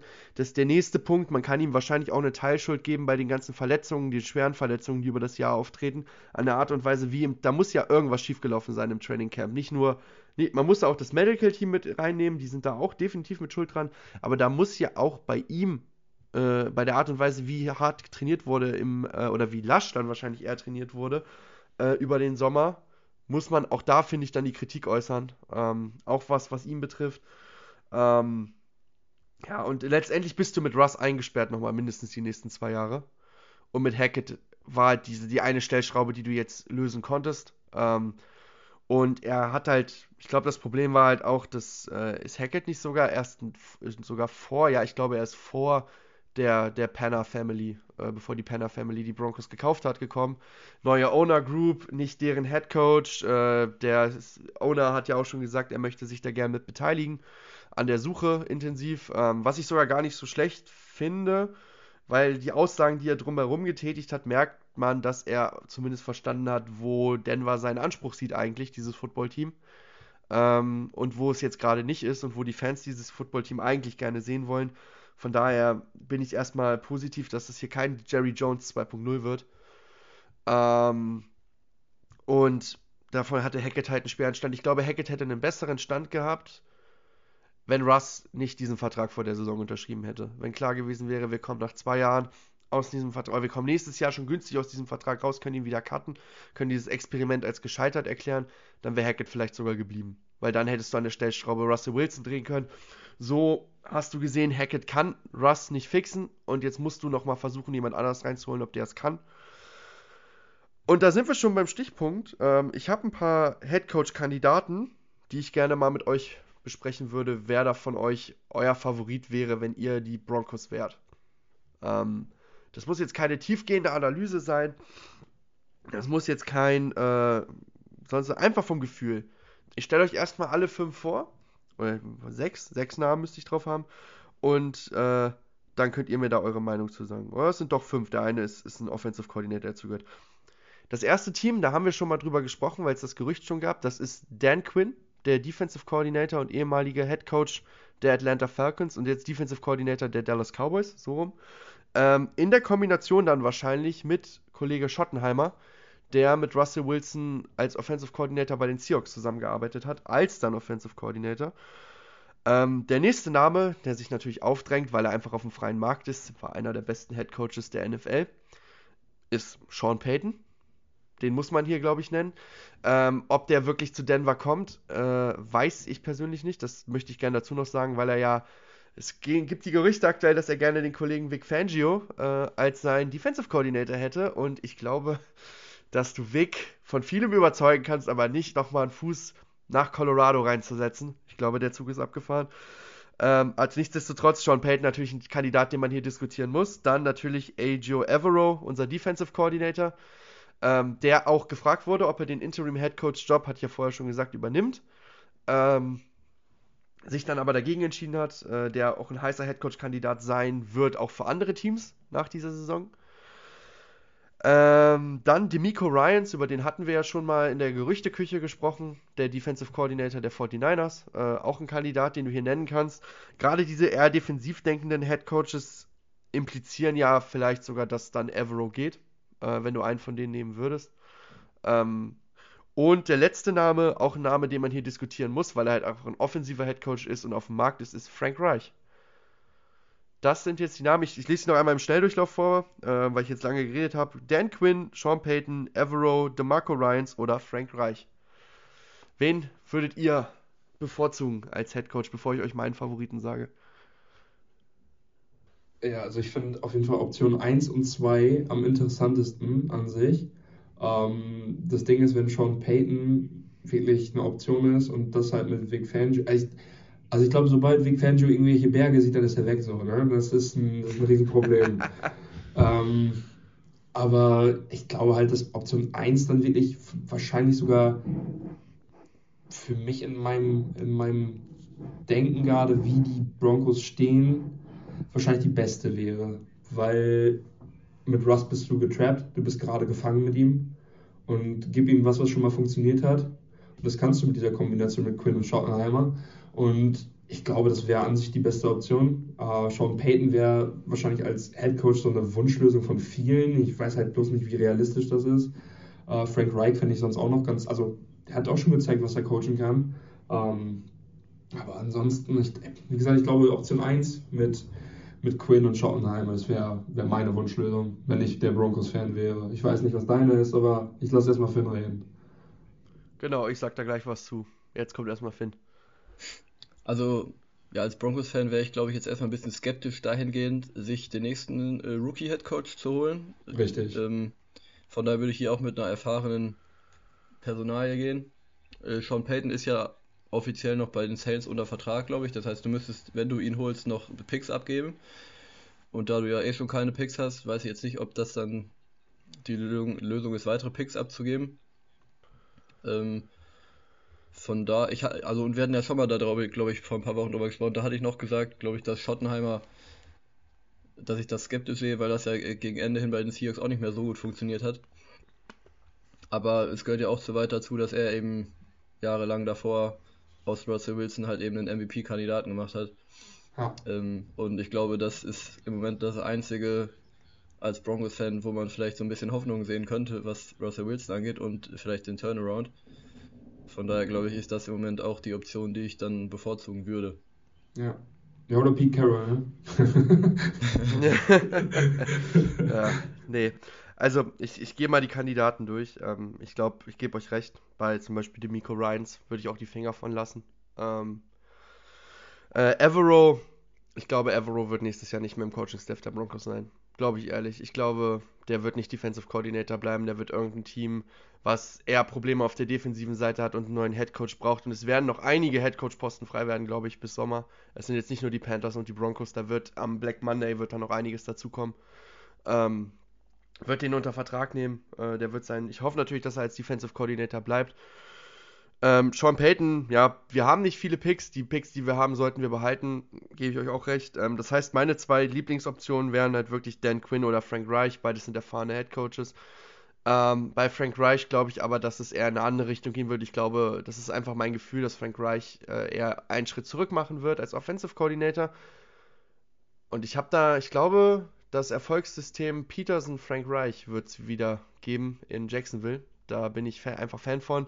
Und ich glaube auch, dass es, dass es eine Option sein wird in dieser Offseason, dass genau das passiert, dass er zu Doug Peterson zurückgeht mit. Es gibt Schlechteres, als als Offensive Coordinator in diesem Jacksonville-Team zu arbeiten. Florida ist schön. Mit Pat, äh, Patrick Mahomes, was laber ich hier? Mit Trevor Lawrence, äh, ne? Es gibt schlechtere Situationen als das. Und auf jeden Fall gibt es eine schlechtere Situation in Denver. Ähm, und ich, deswegen sehe ich auch Dan Quinn, die Erfahrung spricht für ihn. Du brauchst halt einfach jemanden, der Russ jetzt auch mal gehörig den Kopf wäscht. Und du kannst Probleme am besten lösen, indem du Leute reinholst, die Erfahrung mit diesen Problemen haben. Und Russ hat ja schon immer seine Limitierungen gehabt. Und wer die gut umgehen konnte, war Kollege Schottenheimer. Deswegen ist dieses viel diskutierte Tandem aus Quinn und Schottenheimer eigentlich für mich die beste Lösung, weil du auch, die Cowboys Defense sieht ja auch wirklich sehr gut aus und du verlierst wahrscheinlich deinen Defensive Coordinator äh, in diesem, dieser Offseason und dann einen Defensive Head Coach reinzuholen. Warum nicht? Also ich, Vic Fangio ist, ist nur daran gescheitert, dass er keinen Quarterback hatte. Sind wir mal ehrlich. Ähm, von daher, das ist auch so mein Favorit. Ähm, wird sich jetzt zeigen. Ich glaube, vor Ende der Saison dürfen eh noch keine neuen Head Coaches verpflichtet werden. Ähm, deswegen können wir jetzt nach zwei Wochen einfach ganz entspannt uns das angucken. Ähm, dazu gleich, die Broncos werden dann wahrscheinlich auch nicht mehr wirklich hier in den nächsten zwei Wochen großartig stattfinden. Ähm, außer vielleicht, dass ich mal zu dem Spiel ein, zwei Sätze sage oder wenn irgendeine News passiert. Ähm, aber in der Preview auf die neuen Spiele habe ich mich jetzt entschieden, dass ich nichts mehr zu den Broncos machen werde, einfach weil was, was soll man die zwei Spiele jetzt noch erwarten gegen die Chiefs und gegen die Chargers? Ich hoffe einfach, dass ich nicht die nächsten 250 Burger kriege, bin ich ehrlich mit euch. Das ist meine einzige Hoffnung an dieser Stelle. Ähm, einfach dieses Jahr vorbei, Ende. Ich kann noch mal zweimal mein Team gucken, das ist das einzig Positive an der Geschichte und dann schaue ich Playoffs und erfreue mich an gutem Football. Ähm, was man noch als News erwähnen muss, die Broncos haben Michael Ojomedia äh, auf den Waiver geschickt äh, und ihn entlassen damit. Ähm, vor ein paar Jahren als Third-Round-Corner mit großen Hoffnungen gekommen, auch immer wieder gute Flashes gehabt aber immer wieder an Verletzungen gescheitert. Und ähm, der Cornerback-Raum sieht, sieht sehr gut aus bei den Broncos. Äh, nach der Saison kommt Ronald Darby von der Verletzung auch zurück. Das ist keine Schwachstelle und von daher Ojemudia, ich weiß nicht, ob das jetzt auch ein Move war, um Cap Space frei zu machen. Kann es mir gut vorstellen, weil in der Offseason musst du gerade offensiv, zum Beispiel an diese O-Line, da musst du einfach ran. Ähm, und aber das ist, das ist Stoff für die Offseason-Folgen, wenn wir dann darüber reden, was unsere Teams zu tun haben. Dann kommen wir mal zu den News. Ähm, ihr kennt das Spielchen, wie immer erstmal der Injury Report, der jetzt deutlich kleiner dieses Mal ausfällt. Äh, ich habe mal die ganzen kleinen Mini-Verletzungen oder sowas rausgelassen. Ich habe mich wirklich auf große Verletzungen konzentriert jetzt, die für den Rest der Saison auch noch einen riesen Impact haben. Das ist einmal auf jeden Fall Lail Collins, der, ich glaube, Right Tackle ist er von den äh, Cincinnati Bengals, ähm, der sich das Kreuzband und das MCL, Finn, du hattest letzte Woche geholt. Was war MCL nochmal? Oder vorletzte Woche? Innenband. Weißt du das noch? Müsste das sein. Das Innenband, richtig. Also das Kreuzband und das Innenband gerissen hat und damit für die Saison raus ist. Ähm, Tour ist im Concussion-Protokoll. Äh, haben wir jetzt oft genug drüber geredet. Kann sein, dass der das Spiel nicht spielt. Kann sein, dass der den Rest der regulären Saison vielleicht nicht mehr spielt. Es kommt darauf an, wie Miami jetzt die nächsten Spiele gestaltet. Oder auch wie er zurückkommt. Ähm, Ryan Tannehill, das war schon vor dem Spieltag, äh, aber hier auch erwähnenswert, nach seiner äh, Operation am Knöchel ist es auch sehr unwahrscheinlich, dass Ryan Tannehill diese, diese reguläre Saison nochmal zurückkommt. Was dann in den Playoffs ist, wird man sehen. Ähm, und vor dem Spiel gegen die Broncos hatten die Rams beschlossen, dass Aaron Donald diese Saison kein Spiel mehr spielen wird. Auch da, es gibt Gerüchte über eine Verletzung, es gibt äh, Gerüchte über mögliches Retirement. Ähm, auf jeden Fall, sollte es eine Verletzung sein, kann man das auf jeden Fall auch nachvollziehen, dass sie ihn hier nicht verschleißen. Ja, News. News ist gar nicht so viel. Ähm, ich habe erstmal noch was aus der letzten Woche nochmal mitgebracht. Ähm, das sind zwei O-Liner-Verträge, äh, die geschlossen wurden. Aus Broncos Sicht zum Beispiel leider ein bisschen schade, ähm, weil das natürlich den, ich glaube, es sind beides Tackle. Beim Packers-Spieler kann ich mich jetzt nur bei Tom blamieren. Äh, die Packers O-Line habe ich jetzt nicht so geläufig, wenn ich ehrlich bin. Ähm, auf jeden Fall, der Tackle-Markt wird durch diese Verlängerungen nicht äh, großartig äh, an Qualität gewinnen, sondern eher verlieren. Das heißt, Denver muss da wirklich auch im Draft einen guten Job machen in der Evaluation wahrscheinlich von, für einen guten Tackle. Das ist einmal Jake Conklin, der Right Tackle der Cleveland Browns, äh, vier Jahre oder, oder doch vier Jahre 60 Mio, ähm, langfristig gehalten.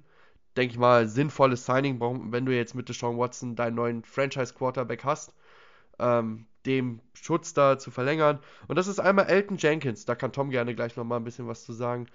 Ähm, der, ist er Tackle bei euch? Ja, ne? Er spielt eher Guard. Eher Guard, okay. Der Guard. Dann der Guard. Ähm, vier Jahre 68 Millionen. Tom, das, da müssen wir natürlich nochmal kurz dann on Detail drüber reden, wenn es jetzt ein Packerspieler ist. Ist das eine Sinn, siehst du das jetzt sinnvoll an oder sagst du, es ist rausgeschmissenes Geld? Was denkst du über, über Kollege Jenkins? Absolute Säule in der, in der Line. Also ähm, wirklich gut angelegtes Geld. Und ich habe ich hab ja auch bei uns in, äh, in die Gruppe reingeschrieben, ich habe hab das gescreenshottet, habe ein äh, großes äh, W dazu geschrieben. Also wie gesagt, ich finde es echt super. Ähm, zeigt schon jahrelang gute Leistung und ja, hat sich den Vertrag auf jeden Fall verdient. Top. Dann kommen wir zu jemandem, der sich auch verdient gemacht hat in der NFL, dem vielleicht viele sagen, nur noch äh, der Ring fehlt. Gewinnen wird er ihn nicht mehr in seiner Karriere, das steht jetzt fest. Ähm, ich möchte aber trotzdem dann ein paar Minuten hier verwenden, um einfach mal Revue passieren zu lassen über eine wirklich starke NFL-Karriere. Ähm, wahrscheinlich einer der dominantesten Verteidiger, den wir drei live, äh, zumindest am Fernseher, erleben durften. Ähm, und das ist JJ Watt, ähm, der bekannt gegeben hat gestern auf seinem Twitter, dass er nach der Saison seine Karriere beenden wird. Ähm, der Edge Rusher aktuell der Arizona Cardinals und vorher bei den Houston Texans. Und mich würde jetzt interessieren, was verbindet ihr mit JJ Watt? Wenn ihr diesen Namen JJ Watt hört, was kommt da bei euch in den Kopf? Sind's, vielleicht sind es Plays, vielleicht ist es ein generelles Gefühl, irgendeine bestimmte Erinnerung an JJ Watt. Einfach mal so ein bisschen als kleine Hommage an diesen, an diesen Spieler möchte ich da gerne mal die Bühne für geben, dass wir da mal drüber reden, was so eure Erinnerungen jetzt aktuell sind an diesen Spieler. Schatz, ich bin neu verliebt. Was? drüben. Das ist er. Aber das ist ein Auto. Ja, eben. Mit ihm habe ich alles richtig gemacht. Wunschauto einfach kaufen, verkaufen oder leasen. Bei Autoscout24. Alles richtig gemacht. Mm, ja, also ich glaube, ich habe zwei ganz große Erinnerungen. Also erstmal ist das eine absolute Sackmaschine. Ähm, ich habe das vorhin mal aufgerufen, ist auf Platz 26 der All-Time Sack-Leader in der gesamten NFL-Historie mit 111,5. Also das ist schon mal wirklich äh, aller Ehren wert. Und dann halt seine Zeit in Houston ist das andere. Das ist ganz, ganz selten, dass ein äh, Face of the Franchise quasi in der Defense zu finden ist. Und das hat JJ Watt über lange Jahre getan. Und äh, ja, jedes Mal, wenn man dann früher zu der Zeit, wo wir, ich sag mal, wir haben da ja alle ungefähr angefangen, äh, Football zu gucken, wenn man dann an die Houston Texans gedacht hatte, der erste Spieler, der so ein bisschen in den Kopf gekommen ist, war eigentlich immer JJ Watt. Das war nicht unbedingt immer der Quarterback der Texans, das war meistens wirklich JJ Watt. Und äh, wie gesagt, das war der Starspieler der Texans. Und ähm, das, wie gesagt, das, dass der Starspieler wirklich auf der, auf, der, auf der defensiven Seite des Balls ist, kommt häufig oder kommt selten genug vor, so muss man sagen. Und äh, deswegen, das hat JJ Watt so ein bisschen, äh, zumindest in, in Houston, äh, auf den Tag gerufen und deswegen für mich immer im Kopf seine Zeit bei den Texans. Und ja, wie gesagt, absoluter Starspieler, Sackmaschine. Ähm, ich werde ihn vermissen, auch wenn die, ich sag mal, diese Saison ist auch gar nicht schlecht, habe mir mal angeguckt, ich glaube 10 Sacks hat er auch schon. Auch wenn die Zeit bei den Cardinals wahrscheinlich nicht so verlaufen ist mit Verletzungen und so weiter, wie, es sich, wie er sich erhofft hat. Aber trotzdem, ja, absolute Legende in dem Sport jetzt. Also ich finde ihn echt, echt super. Ist ja auch menschlich sehr, sehr, sehr, sehr, sehr, sehr sympathisch. Und äh, ja, ich werde ihn vermissen, auf und äh, abseits des Platzes. Liegt natürlich auch daran, dass sie keinen Quarterback hatten lange Jahre, ne? aber äh, soll natürlich nichts von dem wegnehmen, was JJ Watt äh, für die Texans bedeutet hat und äh, wahrscheinlich auch immer noch bedeutet.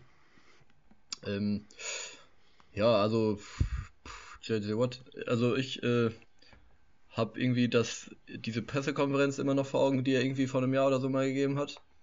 Ich weiß nicht, ob ihr euch da noch daran erinnert, wo er so erzählt hat, was irgendwie, also es lief ja bei den Texts auch nicht so gut, oder vor zwei Jahren war es, glaube ich, Ähm, und als er sich dann da hingesetzt hat und so meinte, Spieler, die keinen Bock haben, hier sich den Arsch aufzureißen, äh, für die ist das alles nichts, die sollen abhauen hier, weil die Fans, die bezahlen hier für die ganzen Sachen, die äh, leiden immer so nach dem Motto halt. Also die fand ich sehr, sehr bemerkenswert. Ähm, ansonsten natürlich alle Awards und alle äh, individuellen Trophäen, die er verdient hat. Ich weiß, ich habe es aufgeschrieben.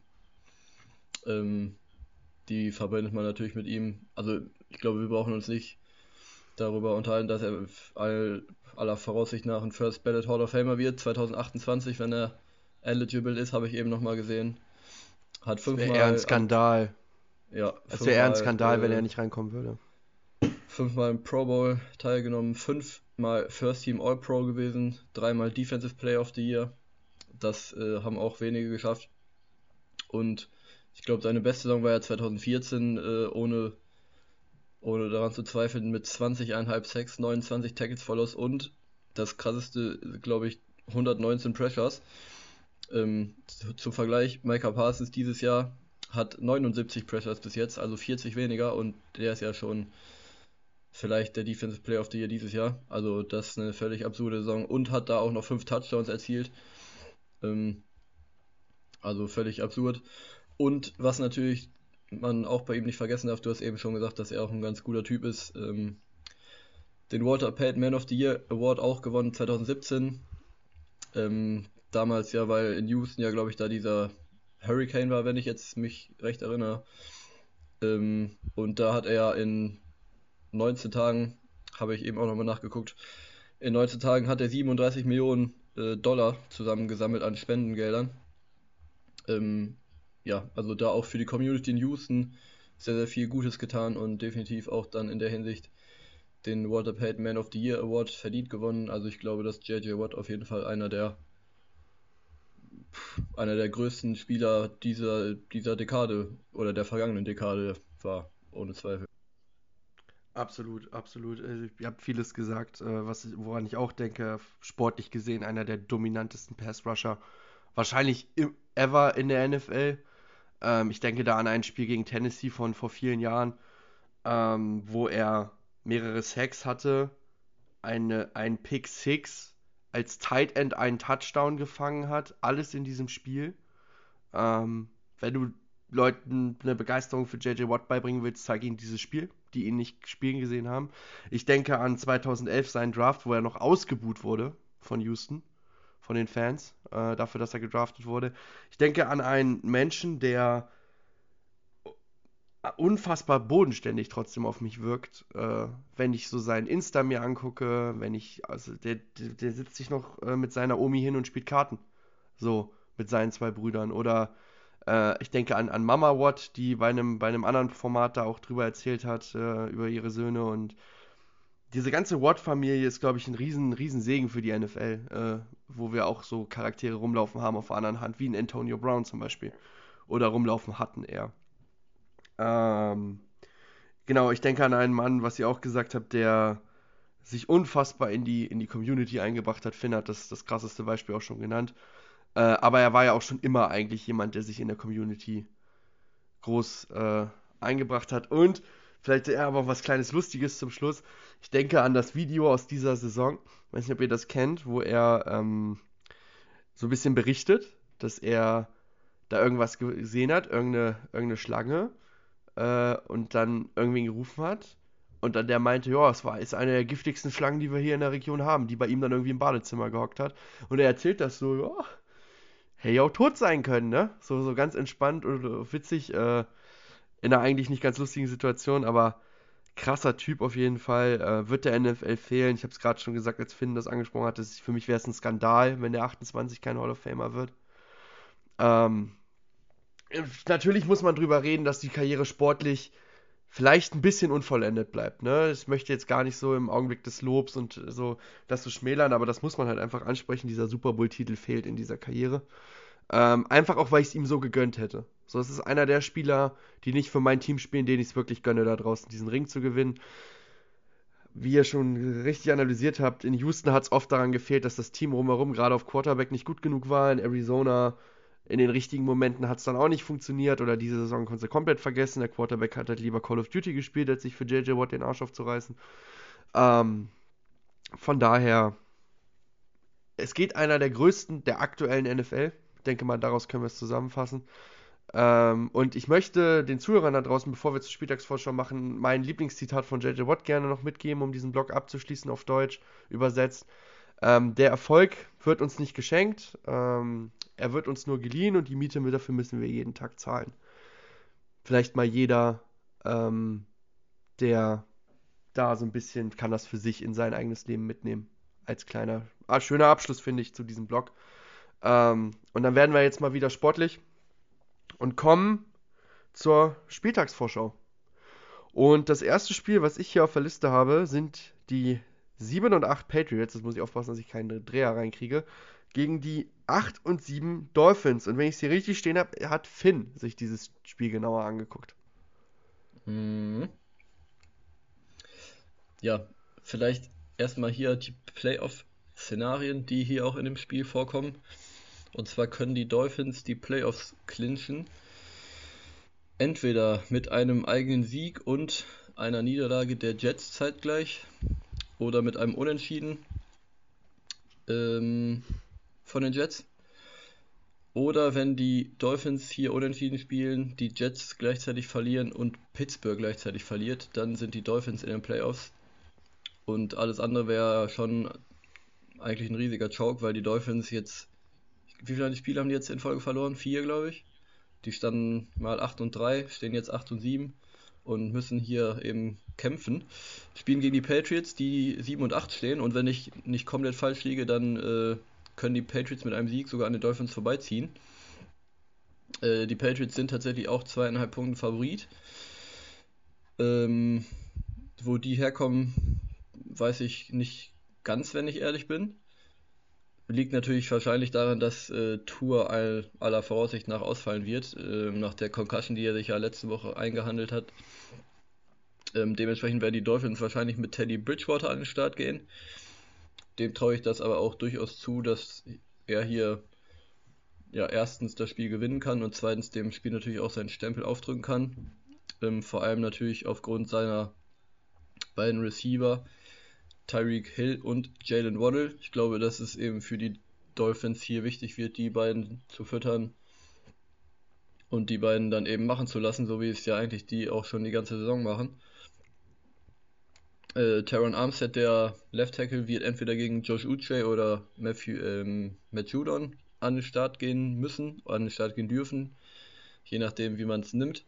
Und ich glaube auch, dass er zumindest dann eben seinen Part ja, zumindest mal limitieren kann. Er ist natürlich einer der besten Tackle äh, in dem Spiel im Moment. Ja, die, die, die Defense der Patriots, glaube ich, haben wir ja schon öfter hier drüber gesprochen, dass man die auf jeden Fall auch ernst nehmen muss. Zählt zu den besten der, der Liga. Ähm, mit eben Josh Uche und Matt Judon in der D-Line.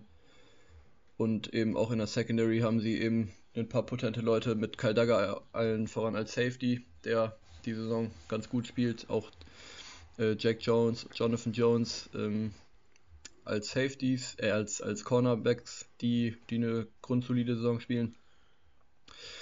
Ähm, ja, und auch die, die Defense der Dolphins, glaube ich, kann hier gegen die Offense der Patriots definitiv ja, auf den Platz bringen, was, was eben, was sie eben können. Ich glaube auch, dass die Defense der Dolphins gegen die Packers ja einen ganz guten Job gemacht hat haben 26 Punkte zugelassen. Eigentlich muss man ja fast schon sagen, nur 26 Punkte zugelassen, wenn man bedenkt, dass die Packers direkt zu Beginn des Spiels einen sehr, sehr langen Kickoff-Return hatten. Äh, damit waren sie schon in der Red Zone. Und dann eben nach den drei Interceptions von Tour hatten die Packers eben drei, drei, äh, dreimal sehr, sehr gute Feldpositionen und haben da, glaube ich, keinen einzigen Touchdown zugelassen in den Situationen. Ähm, auf der einen Seite eben die Patriots Offense, die ja eh so ein bisschen stottert. Mac Jones weiß man nicht, ob das ja die zukünftige Antwort ist, wenn man sich diese Saison anguckt. Hat diese Saison sehr, sehr viele Probleme. Das Playcalling von Matt Patricia wird ja hinlänglich kritisiert. Ich glaube, dass sich viele Patriots-Fans da auch nach, nach der Saison einen, einen Wechsel wünschen. die Patriots letzte Woche gegen die Bengals 18 Punkte gemacht. Davon muss man aber auch sagen, waren sieben eben von einem Pick 6. Und ich ja, glaube fast eigentlich, dass äh, die Dolphins mehr Punkte aufs Board bringen können als die Patriots. Und äh, ich gehe hier auch mit den Dolphins, glaube ich. Auch wenn die, wenn die Patriots zu Hause spielen, zweieinhalb Punkte Favorit sind, aber ähm, ja, auf den Zug springe ich noch nicht auf, wenn ich ehrlich bin. Ich gehe tatsächlich mit New England. Äh, das kann ich gerade vorweggreifen. Ähm, ich glaube, dass äh, das ein ganz punktearmes Spiel werden kann tatsächlich. Ähm, weil es, man, das Wetter in New England ist nicht zu vernachlässigen. Es wird kalt sein. Ähm, und die Patriots äh, kommen mit dieser Kälte, würde ich mal behaupten. Es wird kein Riesenfaktor sein, aber es wird ein Faktor sein. Und die Patriots kommen mit dieser Kälte deutlich besser klar, weil sie das gewöhnt sind. Die Patriots werden viel laufen. Ähm, Glaube ich wieder. Ähm, und auf der anderen Seite ist mir Teddy zu sehr eine Wildcard dieses Jahr. Ähm, das, das möchte ich erstmal sehen, dass das funktioniert, bevor ich da auf Miami tippe. Ähm, es gibt natürlich genug Punkte, um auf Miami zu tippen. Das möchte ich jetzt hier gar nicht abstreiten. Ähm, ich glaube einfach, dass die Patriots das Spiel gewinnen werden. Ich glaube aber, dass, obwohl es wenig Punkte gibt, das Spiel wird halt von der Spannung leben und ein ultra attraktives Spiel sein zu gucken. Ähm, Weil es halt einfach für beide so gefühlt um alles geht. Wenn Miami das Spiel verliert, ist, sind sie gefühlt auch raus aus den Playoffs. Äh, was du dir eigentlich, nachdem du für Tyreek Hill getradet hast, nach der Saison, so wie die angefangen hat, nicht erlauben darfst. Und gleichzeitig ist es für die Patriots ja auch der letzte Strohhalm. Wenn Miami gewinnt, dann sind ja, glaube ich, alle sieben Seeds weg, oder nicht? Es sind doch zwei Wildcard-Teams stehen doch schon. Das Einzige, was da noch nicht steht, ist, ist AFC South. Das ist das Einzige, was noch nicht steht. Die, die, die Chargers sind in den Playoffs und die Ravens und die Bengals auch. Und die, die Chiefs. Also es stehen zwei Wildcard-Spots und wenn die, wenn die Dolphins das Ding gewinnen, dann sind, sind alle sieben Wildcard-Spots vergeben in der AFC. Am letzten Spieltag. Das heißt für die Patriots auch Finalcharakter. Und wenn ich einem Trainer zutraue, solche Spiele dann doch zu gewinnen, ist es Bill. Also diesen Faktor, auch den darf man halt nicht außer Acht lassen. Ähm, und deswegen, ich glaube, ich, ich kann verstehen, wenn man auf Miami tippt. Äh, ich habe es mich jetzt nicht getraut. Ich tippe auf die Patriots. Ja, gehe ich mit. Äh, Heimspiel, gute Defense. Ich glaube auch an wenig Punkte. Äh, Billy B in so einer Situation. Ähm, ich gehe auch mit den Patriots. Eigentlich sonst nichts hinzuzufügen. Habt ihr gut gemacht. Ich glaube wirklich, dass das am Ende so ein 17-14-Spiel wird. Ja, kann Das gut kann ich mir sehr gut vorstellen bei dem Spiel. So, so, so 17-14 oder, oder 17-9 oder so. Sowas. Sowas kann ich mir richtig gut vorstellen. In die Richtung. Schatz, ich bin neu verliebt. Was? Da drüben. Das ist er. Aber das ist ein Auto. Ja, eben. Mit ihm habe ich alles richtig gemacht. Wunschauto einfach kaufen, verkaufen oder leasen. Bei Autoscout24. Alles richtig gemacht. Ähm, Tom, dann mach du gerne mal weiter. Das nächste Spiel bei Denver klemmen wir uns ja. Äh, da hoffen wir einfach drauf, oder ich hoffe darauf, dass nicht der nächste 50-Burger über mein Team rüberrollt. Ähm, die, sind die Tampa Bay Buccaneers 7 und 8 ähm, gegen die Carolina Panthers 6 und 9. Deine Ja. ungeliebten Panthers. Jetzt musst du Ja. doch über sie reden. Genau, habt ihr, habt ihr sie mir überlassen. Ähm, ja, aber ist eigentlich gar nicht, ist eigentlich gar nicht so, so schlimm, weil ich würde mich sogar freuen, wenn die Panthers das irgendwie gewinnen, weil die Buccaneers haben es mit der Leistung einfach nicht verdient. Äh, dennoch, was haben wir diese Woche von den Panthers gesehen? Das war ganz viel Laufen, Laufen, Laufen, Laufen und ein Sam Darnold, der das Spiel einfach verwalten konnte. Ähm, wenn die Panthers das in, in Tampa Bay hinbekommen, dann ist das halt eine riesige Gelegenheit, äh, sich den Titel in der NFC South zu holen. Ähm, man hätte die Bucks gesweept. Ähm, und vor allem beim Hinspiel haben sie, also wie gesagt, haben sie dann logischerweise auch gewonnen. Und da galt das noch als kleine Sensation, weil die Panthers wirklich in einem riesigen, in einem riesigen Haufen Scheiße gesteckt haben. Also das war wirklich keine gute Situation in dem Moment. Und äh, die Bucks sahen da auch noch nicht so schlecht aus. Also wirklich, das äh, sind ganz, ganz andere Vorzeichen dieses Mal. Ähm, ja, und es ist halt gar nicht mehr so abwegig, dass die Panthers sich irgendwie wirklich noch die Krone in der Division aufsetzen können. Foreman Hubbard, die Panthers Rushing Offense hat sich einfach mal schlagartig auf Platz 10 in der NFL katapultiert. Äh, und das ging in den letzten Wochen auch sehr, sehr schnell. Die Rushing Defense der Bucks ist Mittelmaß in der NFL, also Angriffspunkte gibt es da auf jeden Fall. Ähm, wo gibt es Angriffspunkte für die Bucks? Ja, ganz sicher nicht über den Run, wie bei den Panthers, weil äh, man hat selber die ungefährlichste Run-Offense der NFL. Der Pass funktioniert, aber manchmal sehr gut, manchmal gar nicht. Das ist wirklich eine Wundertüte. Ähm, ja, die Defense von den Panthers ist ebenfalls NFL-Mittelmaß, würde ich sagen. Auch an, im Pass, im Run, beides also wirklich Mittelmaß. Gibt es auch Angriffspunkte. Beide haben in manchen Punkten wirklich ganz minimale kleine Vorteile. Am Ende ist das ganze Ding für mich ein Toss-up. Also wirklich eine ganz, ganz enge Kiste. Deswegen mache ich es zum einen in der Form fest. Die Panthers stehen im Moment, also in den letzten fünf Spielen 3 und 2, die Bucks 2 und 3. Panthers machen fünf Punkte mehr pro Spiel als die Bucks in den letzten fünf, kassieren auch sechs Punkte weniger. Also das, ist, das sind schon ganz gute Vorzeichen an sich. Wenn man sich die Gegner aber anguckt, dann sieht man, dass die Bucks deutlich schwierigere Gegner hatten als die Panthers in der letzten Zeit. Also wirklich deutlich. Heimvorteil liegt bei den Bucks. Das Spiel ist deswegen für mich so verdammt knapp und äh, deswegen gibt es für mich einen einzigen Grund, warum ich mich für das Team entscheide, für das ich mich entscheide. Und äh, diesen Grund habe ich vorhin schon mal bei einer anderen Sache angesprochen. Und das ist die Erfahrung. Weil so ein wichtiges Spiel hat bei den Panthers in der NFL noch kaum jemand gespielt. Und auf der anderen Seite stehen so viele Titelträger allein auf dem Platz. Ich meine, Brady und Julio Jones haben alleine wahrscheinlich so viel Erfahrung wie die halbe Mannschaft der Panthers. Also äh, das ist der einzige Grund, warum ich bei so einem engen Spiel mich irgendwo auf eine Seite schlage. Ich, wie gesagt, der Heimvorteil macht vielleicht die letzten fünf Spiele so ein bisschen wett. Ähm, es gibt für beide Sachen, für beide Seiten so ein bisschen Angriffspunkte. Ähm, ich sehe so ein paar Matchups, die wirklich unentschieden ausgehen könnten. Und deswegen entscheidet die Erfahrung bei mir und deswegen holen sich die Buccaneers in meinem Kopf äh, die NFC South nicht mit rumbekleckert in dieser Saison, aber am Ende gewinnen sie sie wahrscheinlich. Und äh, ja, deswegen gehe ich mit den Bucks. Kann aber ganz sicher auch sehen, dass mindestens einer von euch beiden mit den Panthers hier gehen wird. Mindestens einer. Da hebt Hi. schon einer die Hand. Ja, da hebt schon einer Hi. die Hand. Das ist wunderschön. Hi, ich, ich tippe auf Carolina. Ähm, ich ich habe genau das gedreht. Ähm, du argumentierst Erfahrung, ich argumentiere Momentum. Das ist, glaube ja. ich, das, worum man, wenn man auf eine der beiden, wenn man die Bucks tippt, dann, dann tippt man wegen Tom Brady äh, und wegen, wegen, dass die halt diese Spiele eher gewinnen oder dass man es ihnen eher zutraut, weil sie das schon öfter gezeigt haben. Und wenn man auf die Panthers tippt, argumentiert man oder argumentieren man wahrscheinlich die meisten, so wie ich, mit einfach dem Momentum, das auf Carolina Seite ist. Äh, und die haben ja nichts zu verlieren. So, sie haben ja jetzt schon eine Saison gespielt, die viel besser ist als das, was wir erwartet haben. Und ich finde, die Bucks oh, haben da deutlich mehr zu oh, verlieren. Das, das, ist, das ist nicht wahr. Ihr habt, ihr habt mehr erwartet. Also ihr habt, wenn sechs Siege habt ihr locker erwartet. Also das, das hören muss, wir nochmal nach. Das hören wir muss, noch man nach. muss am Ende auf jeden Fall generell sagen, egal wer sich diese Division holt, das ist auf jeden Fall nicht mit Ruhm bekleckert und das, also verdient ist es an sich auch nicht, weil mit solchen mit so einem Football, wie alle vier Teams in dieser Division gespielt haben, sollte man in der NFL normalerweise keine Division gewinnen. Äh, ich sag ja, wir brauchen das Playoff-System der NBA. Aber gut, oder NHL oder äh, eigentlich alle Ligen haben dieses Playoff-System, nur die NFL nicht. Aber gut. Ähm, ich tippe auf Carolina. Ich gehe mit dem Momentum, mehr brauche ich dazu nicht sagen. Äh, groß argumentativ habe ich das nicht aufgebaut.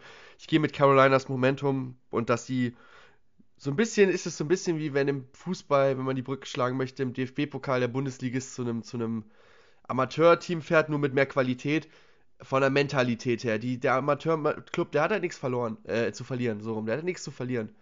Und der Bundesliga-Club schon, und das ist die Gefahr. Und für mich sind der, ist der Bundesliga-Club in dem Fall die Buccaneers als Champion von vor zwei Jahren. Die haben halt richtig viel zu verlieren und die Panthers halt gar nichts. So mit einem Interim-Head-Coach, äh, mit Sam Darnold als Quarterback. Niemand wird nach der Saison sagen, oh, die Panthers so furchtbar, dass sie die AFC South nicht gewonnen haben. NFC South. Niemand. So, von daher ganz gefährlich für Carolina, äh, für, für Carolina sag schon, für, für die Buccaneers gegen Carolina und deswegen glaube ich, dass sie stolpern werden. Ja, also ich habe vorhin schon mal gesagt, dass ich hoffe, dass die Panthers gewinnen. Ähm, ich glaube aber, dass die Buccaneers gewinnen werden, wenn ich ehrlich bin. Ähm, von daher gehe ich hier mit den Buccaneers. Ich möchte noch mal kurz was anmerken in Bezug auf das Tippspiel. Finn, ich bin auf zwei Spiele eigentlich rangekommen, ne? Kann sein. Ich habe da jetzt gar nicht mehr reingeguckt die letzten Tage. Also kann auch sein, dass ich durch, ich weiß nicht, ich, hab, ich bin mir nicht sicher, ob ich nach Denver oder vor Denver geguckt habe, aber vor Denver war ich bis auf zwei Spieler nicht ran. Ähm, ja. Ja. Wobei ich ja auch nicht auf die Broncos getippt, oder ich habe auf die Broncos getippt. Shit.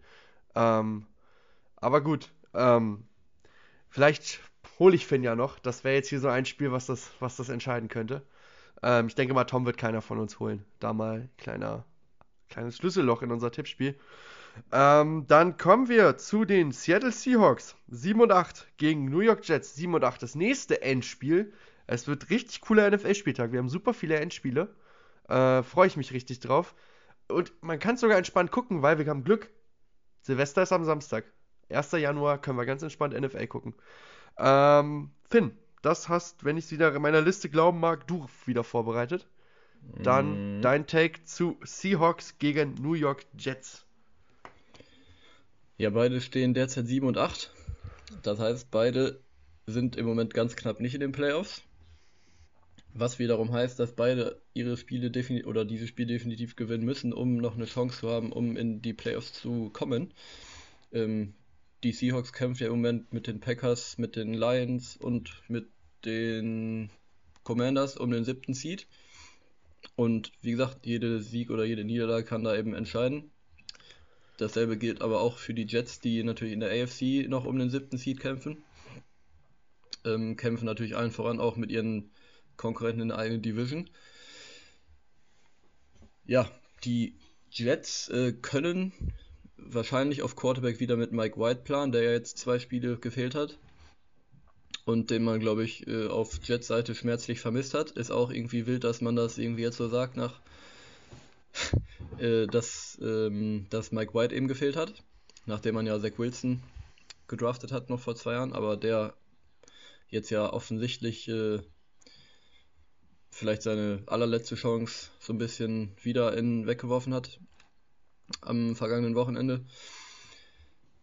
Was wird das für ein Spiel? Ähm, ich glaube erstmal, dass natürlich äh, die Seahawks Defense jetzt nicht so gut ist. Gerade die, die Rushing Defense der Seahawks hat natürlich große Probleme in den vergangenen Wochen gehabt, sodass ich glaube, dass die, die Jets hier vor allem durchs Rushing Game auf jeden Fall ja, Yards aufs Board bringen können und dementsprechend auch Punkte dann hoffentlich aus äh, Sicht der Jets. Wie gesagt, Mike White, ich glaube, man erhofft sich von dem auch wieder ein bisschen mehr Impact im Passing Game, der ja in den letzten Wochen definitiv auch, äh, der definitiv auch gefehlt hat in den letzten Wochen. Und ich glaube auch, dass Mike White definitiv das liefern kann. Ich bin sehr, sehr gespannt, wer äh, Garrett Wilson covern wird. Ich kann mir vorstellen, dass es eben Tariq Woolen sein wird. Je nachdem, wie dann auch Tariq Woolen mit äh, Garrett Wilson mitgeht, der ja auch ja, rumgeschoben wird so ein bisschen. Ähm, die O-Line der Jets ist ja, würde ich sagen, grundsolide, ist jetzt keine Elite-O-Line, ist aber auch keine schlechte O-Line. Und ich glaube, dass sie auf jeden Fall die D-Line der Seahawks ja, gut unter Kontrolle haben können. Äh, außer Uchenna Nwosu ist da jetzt Shelby Harris vielleicht noch, aber ansonsten keiner, der da jetzt ja, heraussticht. Von daher glaube ich, dass das auf jeden Fall aus Sicht der Jets zu handeln sein könnte. Gerade eben, wie ich vorhin schon gesagt habe, durchs Rushing Game, was hier definitiv ein, ein Faktor sein wird. Ähm, ja, auf der anderen Seite des Balls glaube ich, dass die Seahawks hier Probleme bekommen könnten. Tyler Lockett ist questionable. Da wird man sehen müssen, ob der in der Lage ist zu spielen. Und äh, wir wissen ja, dass die Seahawks mit Tyler Lockett und mit DK Metcalf zwei sehr, sehr gute Receiver haben. Und wenn da jetzt einer von den beiden ausfällt, dann ist das schon mal ein, ein herber Verlust. Und selbst wenn äh, der dann ausfällt, glaube ich, dass die Jets auf jeden Fall DK Metcalf gehandelt bekommen können. Gerade mit Source Gardner, der natürlich eine, eine sehr, sehr gute Rookie-Saison spielt. Also ich glaube, dass die Seahawks auf ihrer offensiven Seite definitiv hier vor einer, vor einer Herausforderung stehen. Sowohl eben durch das Passing Game als auch eben durch das Rushing Game. Denn die D-Line ist auch auf jeden Fall potent von den Jets. Äh, mit Quinn Williams an, allen voran durch die Mitte. Ähm, und das ist dann auch, glaube ich, der Grund, weshalb ich mit den Jets gehe, weil die eben eine bessere Defense haben und weil ich der, in dem direkten Matchup mehr vertraue. Die Jets sind tatsächlich auch zwei Punkte Favorit äh, in Seattle. Und ich glaube, dass die das Spiel auch für sich entscheiden können und entscheiden werden. Und das wird dann natürlich auch Tom freuen äh, aus Packers Sicht. Ja, wird es auf jeden Fall und ich gehe auch genauso wie du mit den Jets. Ich habe vor ein paar Wochen mal den Folgentitel geliefert. Äh, ist Geno Smith legit? Ich habe immer noch keine Ahnung. Für mich ist das immer noch das größte Fragezeichen in der ganzen NFL, also generell die Seahawks. Und ähm, ich sehe die Jets da schon ein kleines Stück weiter, einfach weil die Defense sehr, sehr legit ist. Und äh, ich glaube, dass man ähm, ja, die Seahawks auf jeden Fall bei wenig Punkten halten kann und das Spiel gewinnen wird. Tippe tatsächlich äh, auf die Seahawks, aber rein aus tippspieltechnischen Gründen, weil ich ein paar Spiele hinter Finn bin und so viele Shots habe ich nicht mehr. Ähm, und ich Finn noch gern holen würde, bin ich ehrlich. Und deswegen mache ich das einfach mal und ich, das sind alles für mich 50-50 Spiele und ich habe mir gesagt, ich tippe jetzt immer auf das, was Finn nicht macht. Ähm, von daher tippe ich auf die Seahawks in dem Fall.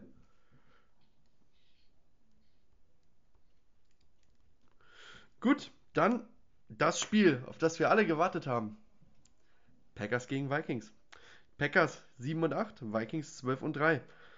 Näher beschäftigt hat sich Tom. Ich denke mal aber, dass Finn da auch noch ein paar Zeilen zu, zu sagen hat danach. ähm, aber wir hören erstmal den Take aus Packers Sicht von Tom. Ja, erstmal, äh, obwohl ich mir mal als letztes die Spiele schnappe, äh, erstmal Ehre dafür, dass äh, Finn das übergelassen hat. Ähm, ja, ist, ich würde, ist aber auch, äh, glaube ich, ganz nett so, wenn der, wenn das Heimteam vielleicht das Spiel so hat, können wir vielleicht für die nächsten, nächsten äh, Saisons vielleicht so ein bisschen so übernehmen. Ähm, erstmal die, das Personal bei den Packers. Äh, in der letzten Woche sind drei Leute, ähm, ja, mussten das Feld verlassen. Zum einen Christian Watson, der hat Hip-Probleme, ähm, ist zur Halbzeit raus. Keyshawn Nixon im zweiten Quarter hat was mit der Leiste und Josh Newman hat was mit der Schulter auch im zweiten Quarter raus. Alle sind Day-to-Day. -Day. Bei den Vikings, ich glaube, Bradbury ist noch nicht ganz fit, wenn ich das richtig sehe. Und ein Corner war auch dabei. Finn, weißt du noch, wer das war von den beiden? Ne, da ist es schon. Äh, äh, Cameron Danzler, genau. Cameron Danzler ist noch äh, questionable. Aber bis jetzt sieht es ganz gut aus, dass wahrscheinlich sogar alle fünf von diesen questionable Spieler spielen könnten, was ich gelesen habe. Zumindest bei Packers und bei den Vikings auch im, äh, im Rabbit Hole auf Twitter. Ähm, so, fangen wir mal an mit den Packers. Die Packers Offense kommt so langsam ans Laufen. Seit dem Lions-Spiel von vor sechs Wochen, was man 9 zu 15 verloren hat, hat man 31 gegen die Cowboys gescored, 17 gegen die Titans, 33 gegen die Eagles, 28 gegen die Bears, 24 gegen die Rams und 26 gegen die Dolphins. Schatz, ich bin neu verliebt. Was? Da drüben. Das ist er. Aber das ist ein Auto. Ja, eben. Mit ihm habe ich alles richtig gemacht. Wunschauto einfach kaufen, verkaufen oder leasen. Bei Autoscout24. Alles richtig gemacht. Das hört sich erstmal ganz gut an. Man hat vier aus den sechs gewonnen, äh, auch gegen ganz gute Gegner mit den, äh, mit den Cowboys und den Dolphins jetzt. Und das lässt schon auf einiges hoffen. Die Vikings Defense bietet natürlich auch in den letzten Wochen einiges an. Also da gibt es ordentlich was zum Angreifen. Äh, 28,4 Punkte zugelassen in den letzten fünf Spielen. Das ist, äh, man hat außerdem die fünf schlechteste Third Down Percentage in der Defense bei den Vikings ähm, lassen sieben Yards pro Passversuch zu. Also da gibt es auf jeden Fall äh, ordentlich Chancen, muss man sagen, zumindest in der letzten Zeit. Ja, und das Spiel der Packers hat sich halt gerade im Vergleich zum Anfang der Saison sehr, sehr verändert. Äh, wenn wir uns mal zurückerinnern, wie die Packers am Anfang der Saison gespielt haben, das waren viele kurze Pässe und insgesamt wenig Fluss. Und in den letzten Wochen holen die Receiver aber auch einiges mehr aus den Aktionen heraus. Alleine diese Woche äh, sehr viel Yards after Catch. Ähm, nur mal jetzt kurz eben schnell nacheinander die längsten ähm, Plays der Receiver von dieser Woche.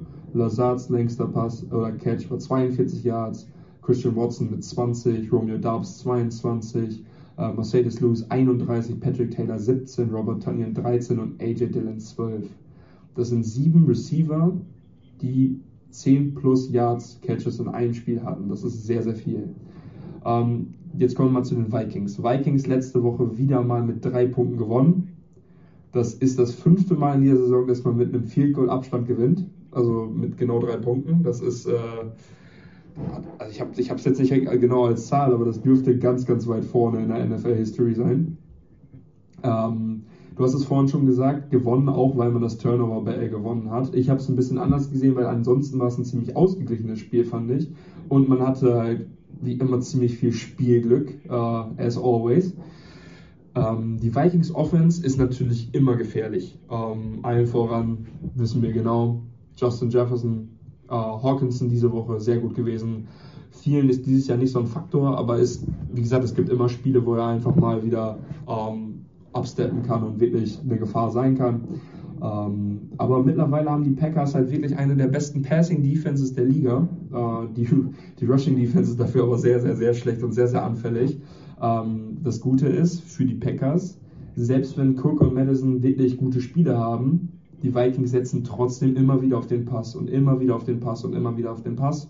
Ähm, Cook hat trotzdem eine sehr gute Saison, ist schon über 1000 Yards, also das sollte man auch trotzdem nicht schmälern. Ähm, Cook und Madison werden deswegen auch in diesem Spiel sehr, sehr wichtig für die Vikings, weil das ist der Angriffspunkt, das ist die Achillesferse der Packers. Ähm, wichtige Duelle, Jay Alexander und Rasul Douglas gegen die Receiver, die ich vorhin angesprochen habe.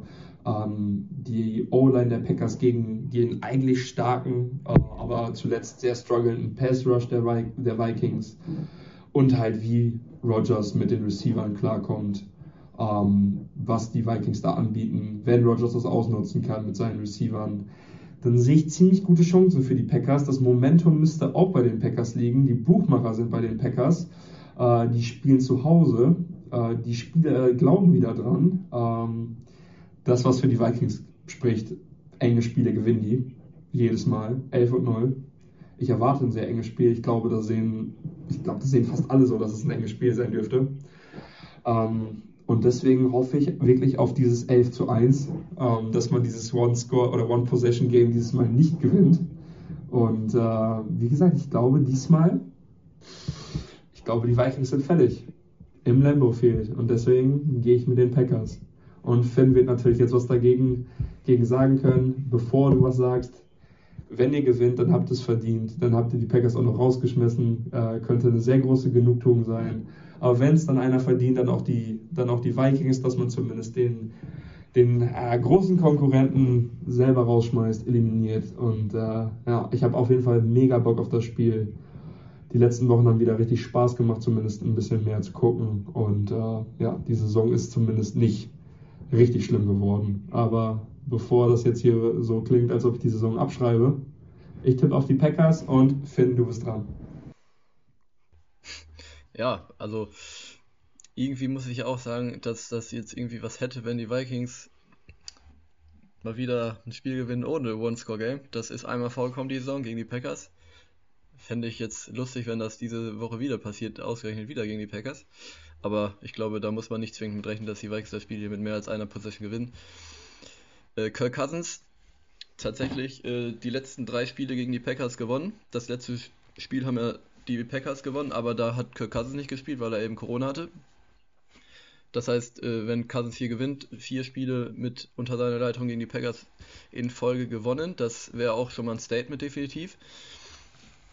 Ähm, ja, du hast schon vieles gesagt. Ich glaube, dass das ein sehr, sehr ausgeglichenes Spiel werden könnte. Die Vikings werden sicherlich, wie in den letzten Wochen auch, immer mal wieder ein paar, ein paar Starter ja, rausnehmen und denen ein bisschen Ruhe gönnen und dann eben die Backups reinbringen, um denen auch ein bisschen Spielpraxis zu geben.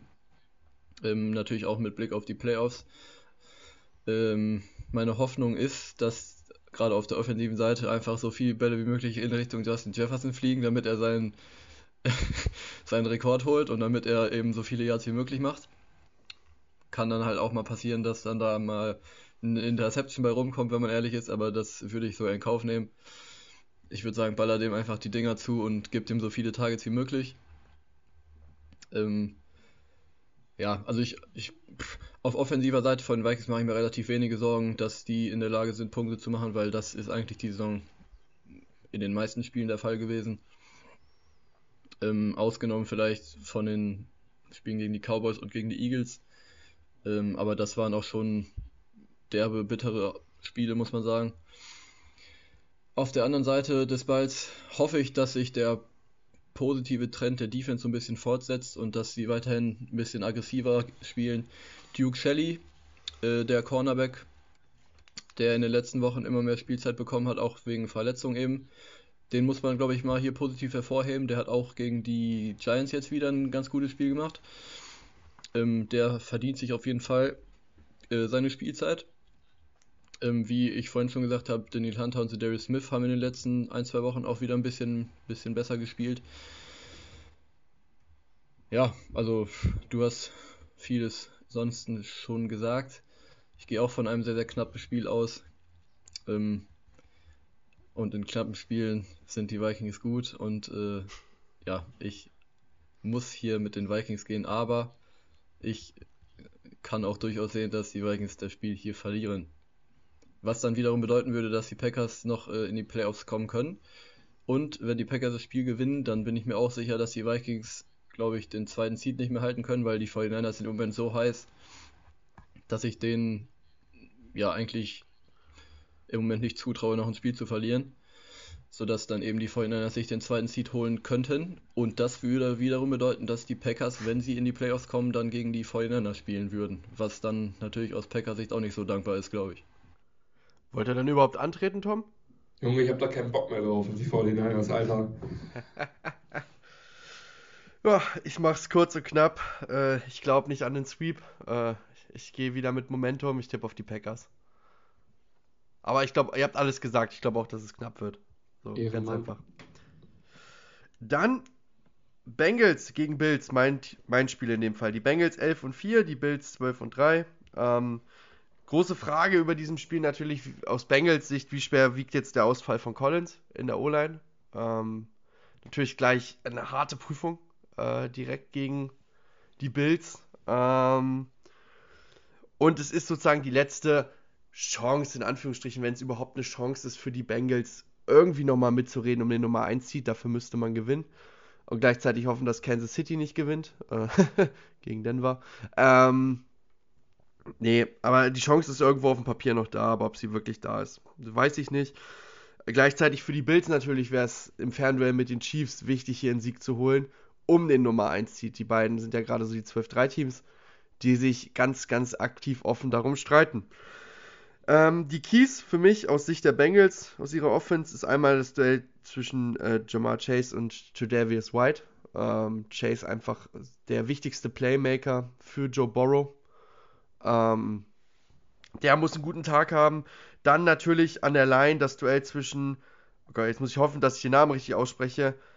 Eden, Edeniji oder wie der heißt, äh, der neue Right Tackle, der Backup. Muss jetzt zugeben, dass ich den Namen noch nicht so oft ausgesprochen habe in diesem Jahr. Ich sage jetzt einfach mal Edeniji. Ähm, gegen Gregory Rousseau. Weil äh, die Bengals werden natürlich ihren besten Pass-Rusher, den sie, äh, die, die Bengals, die Bills, werden ihren besten Pass-Rusher, den sie haben, äh, übrig geblieben durch die Verletzung von Von Miller, auf die Seite stellen, wo Lair Collins ausgefallen ist. Und das ist die rechte Seite der, der Bengals O-Line. Ähm, und da wird es ganz entscheidend sein, ob, ob der Backup es schafft, Rousseau zumindest zu limitieren. Ich glaube nicht, dass er es schafft, ihn komplett aus dem Spiel zu nehmen. Da wäre ich schon echt positiv überrascht. Ähm, um einfach Joe Burrow die Ruhe zu geben, um seine drei Receiver, Higgins, Chase und Boyd, zu finden. Weil davon lebt halt diese Bengals Offense. Die lebt halt von richtig vielen Pass-Big Plays. Ähm, und das werden sie hier auch wieder brauchen. Und das könnte wirklich ein Spiel sein. Das ist ein cooles Monday Night, finde ich. Das könnte wirklich ein sehr punktereiches Spiel werden. Ähm, so wirklich äh, beide Teams zusammen über 50 Punkte mindestens. Äh, also beide über 25, wenn nicht sogar beide über 60, zusammen über 60. Kann, das kann ich mir sogar noch, noch besser vorstellen, dass wir über 60 gehen äh, im Combined. Also Over-Under Ähm, ist, ist 49,5. Also da warst du vorhin Siehste? schon mal ganz, ganz richtig. Ja, siehst du? Ähm, dann, letzte Key für mich aus Bengals Sicht ist Joe Mixon. Ähm, den wieder reinzukriegen, das hat die letzten Wochen nicht so gut funktioniert. Man hat trotzdem die Spiele gewonnen. Aber es wird halt wichtig sein, weil die, Beng die, die Bills werden in der Lage sein, dir ab und zu dein, dein Passspiel wegzunehmen. Sei es durch Pressure, durch den Pass Rush, sei es durch die Cornerbacks, die ihren Job machen. Und da musst du halt zwischendurch dann auch mal mit deinem Running Back äh, gut sein. Das ist natürlich auch wichtig für die Playoffs, dass Mixon sich einspielt. Ähm, aus Sicht der Bills habe ich erstmal stehen im wahrsten Sinne des Wortes Keep it running. Das war das erste Spiel gegen die Bears letzte Woche, wo zwei Running Backs jeweils mehr Yards hatten als Josh Allen. Ähm, und man hat das Spiel souverän gewonnen in Chicago. Da finde ich, sollte man weitermachen. Cook sieht immer besser aus. Äh, der Bruder vom, äh, von Dalvin Cook bei den Vikings James heißt er mit Vornamen. Ähm, sieht, sieht immer besser aus. Äh, scheint immer mehr in der NFL anzukommen. Am Anfang sah er ja wirklich aus wie ein Bust. Ähm, und auch Singletary. Also die Bills scheinen ihr Laufspiel mittlerweile gefunden zu haben über die Running Backs und da sollte man auf jeden Fall weitermachen. Dann natürlich ein Duell liegt eigentlich auf der Hand. Auch wieder Cornerback Receiver ist äh, Stephon Dix gegen Eli Apple, ähm, den aktuellen Cornerback Nummer 1 ähm, der Bengals. Stephon Dix einfach super wichtige Anspielstation für Josh Allen und ähm, wird hier heute auch wichtig sein. Gerade auch äh, in so Red Zone-Situationen. Äh, auch in Dawson Knox schreibe ich da einen hohen Stellenwert zu. Gerade wenn es dann Richtung äh, Endzone geht äh, und man ähm, da jemanden freiskieben muss. Und für über, um über das Feld zu marschieren, habe ich hier noch stehen, das ist ein bisschen, äh, bisschen mehr im Vakuum, dieser Punkt Pässe zwischen den Linien. Was ich damit meine, ist einfach, die Bengals haben wahrscheinlich eins der besten Safety-Duos dieser Liga ähm, mit Bell und, und Bates. Und du musst einfach schaffen, äh, zwischen dieser Linie, zwischen Linebacker und Safety die Pässe anzubringen, weil wenn du Bates und, und Bell in direkte Duelle um den Ball bringst, kann es auch gerne mal zu einer Interception führen und ich würde deswegen versuchen, immer zwischen die Linebacker und die Safeties zu kommen äh, mit dem Scheme. Und ich glaube auch, dass die Bills das ganz gut hinkriegen werden. Zum Beispiel gegen die Chiefs vor, vor vielen Wochen haben sie das sehr gut gemacht mit Stefan Dix, immer wieder in diesen Zwischenraum einzu, reinzukommen. Und ich glaube, dass das hier auch ganz wichtig wird. Nichts, ich sehe einfach die Bills im Vorteil, ähm, auch wenn das Spiel äh, in Cincinnati ist, ähm, glaube ich, dass die Bills am Ende als Sieger vom Platz gehen werden.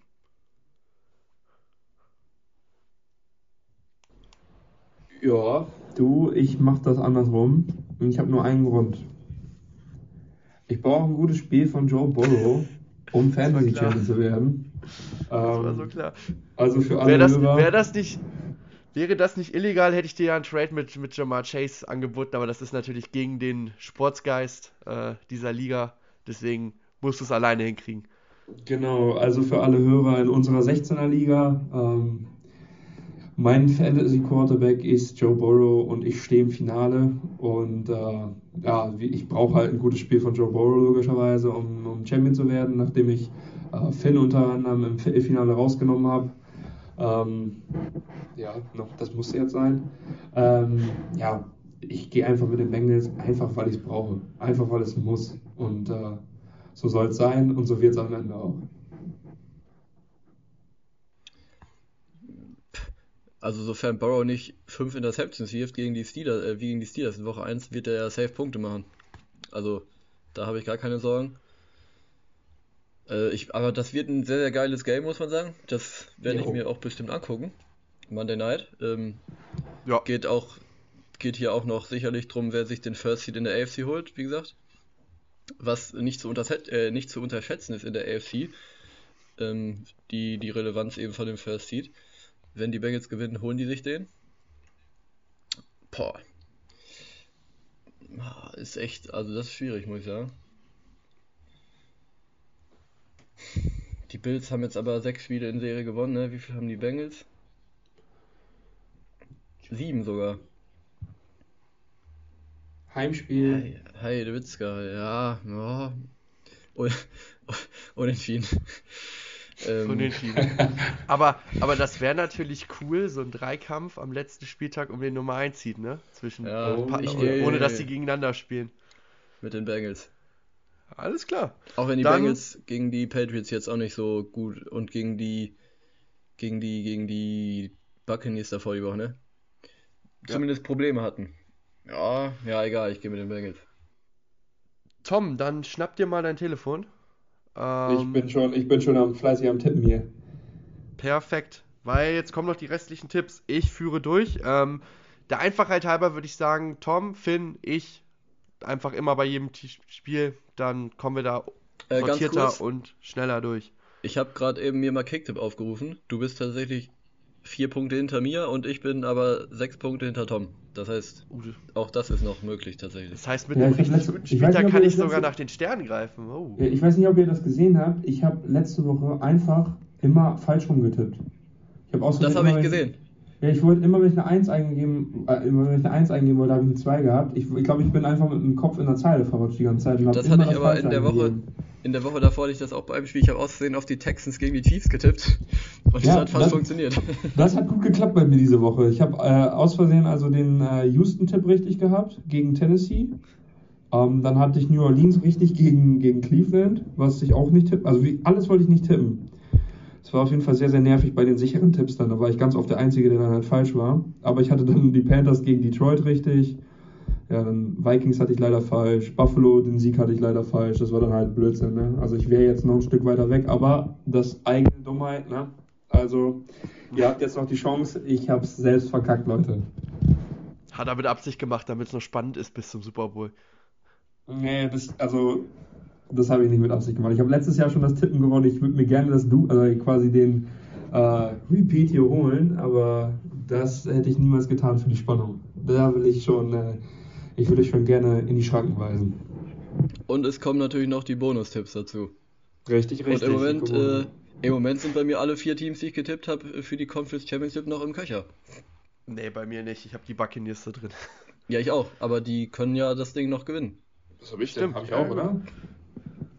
Ich habe die die Vikings, Bucks. ich habe die Bills, ich habe die Chargers und ich habe die Bucks. Ich hab's gerade nicht im Kopf. Gut, Keine Ahnung. aber ich glaube, ich habe die Chiefs Bills in der AFC. Gut, dann fliegen wir mal durch. Wie Cowboys. gesagt, Tom, Finn, Tom, Finn, ich. Cowboys, Finn, also Tennessee gegen Dallas für die Zuhörer da draußen. Finn, Cowboys. Cowboys. ich nehme auch die Cowboys. Chiefs. Chiefs gegen Broncos. Ja, glaube ich, braucht man jetzt nicht groß drum herum reden, dass, dass die Broncos gewinnen. Spaß. Wird, wird ein fetter Burger, Freunde. Wird ein fetter Burger. Ja, ich, ich, ich hoffe nicht, aber ich tippe auch auf die, auf die Chiefs. Giants gegen Colts. Giants. Was, was ist das Spiel denn auf einmal? Giants, Colts. Ja, Giants, safe. Giants.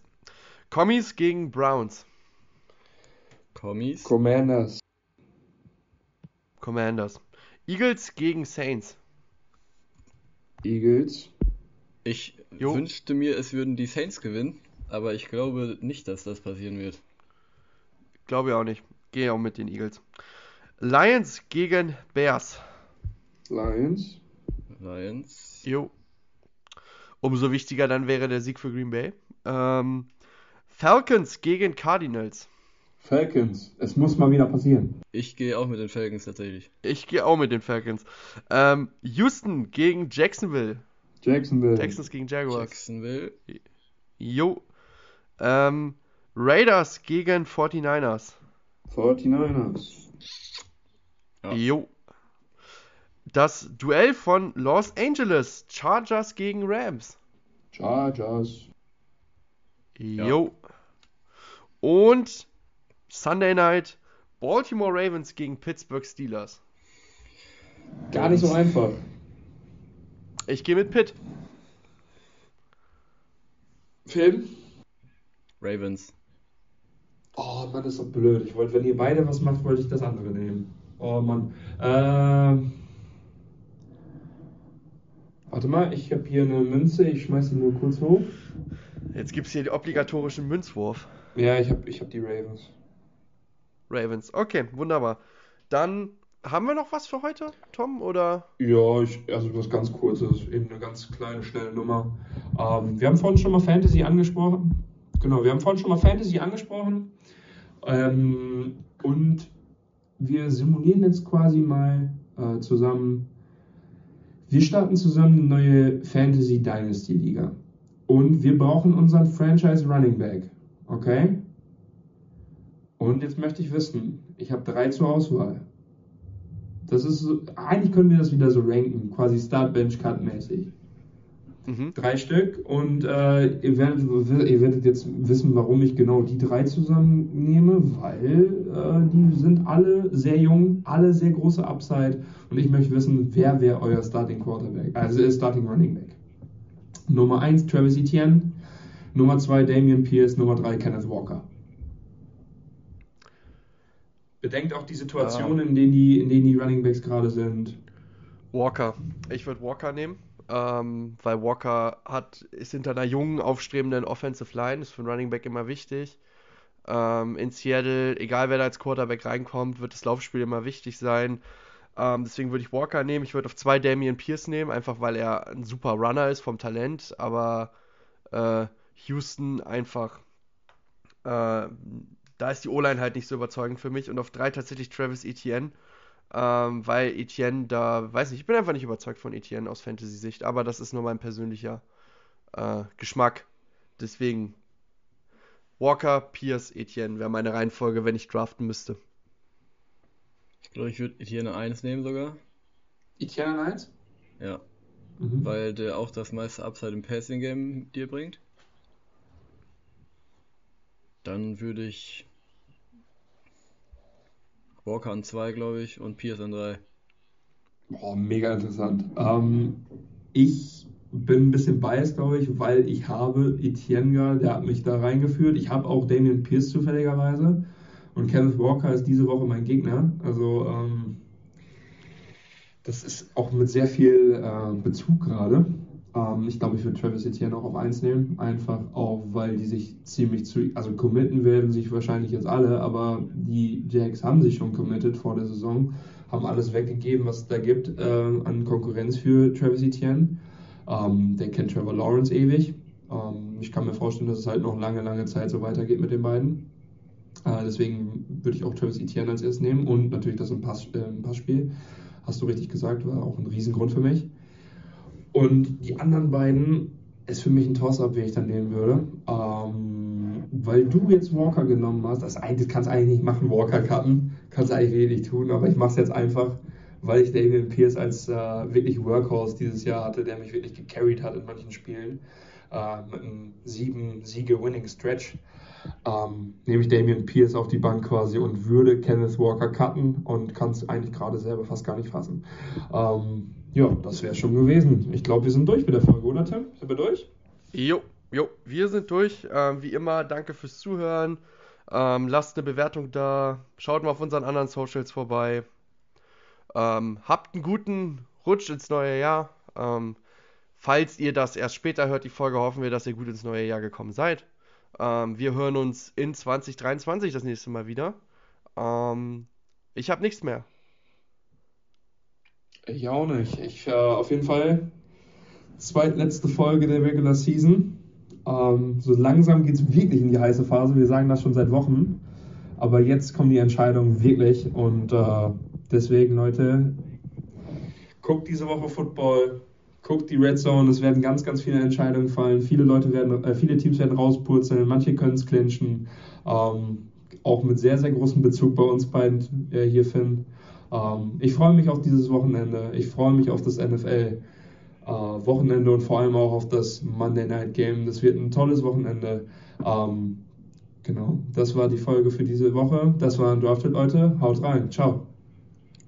Ciao. Tschö, tschö. Schatz, ich bin neu verliebt. Was? Da drüben. Das ist er. Aber das ist ein Auto. Ja, eben. Mit ihm habe ich alles richtig gemacht. Wunschauto einfach kaufen, verkaufen oder leasen. Bei Autoscout24. Alles richtig gemacht.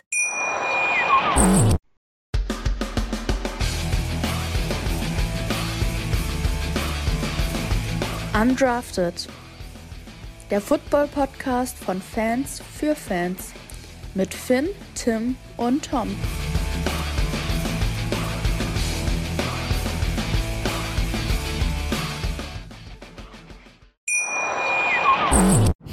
Schatz, ich bin neu verliebt. Was? Da drüben. Das ist er. Aber das ist ein Auto. Ja, eben. Mit ihm habe ich alles richtig gemacht. Wunschauto einfach kaufen, verkaufen oder leasen. Bei Autoscout24. Alles richtig gemacht.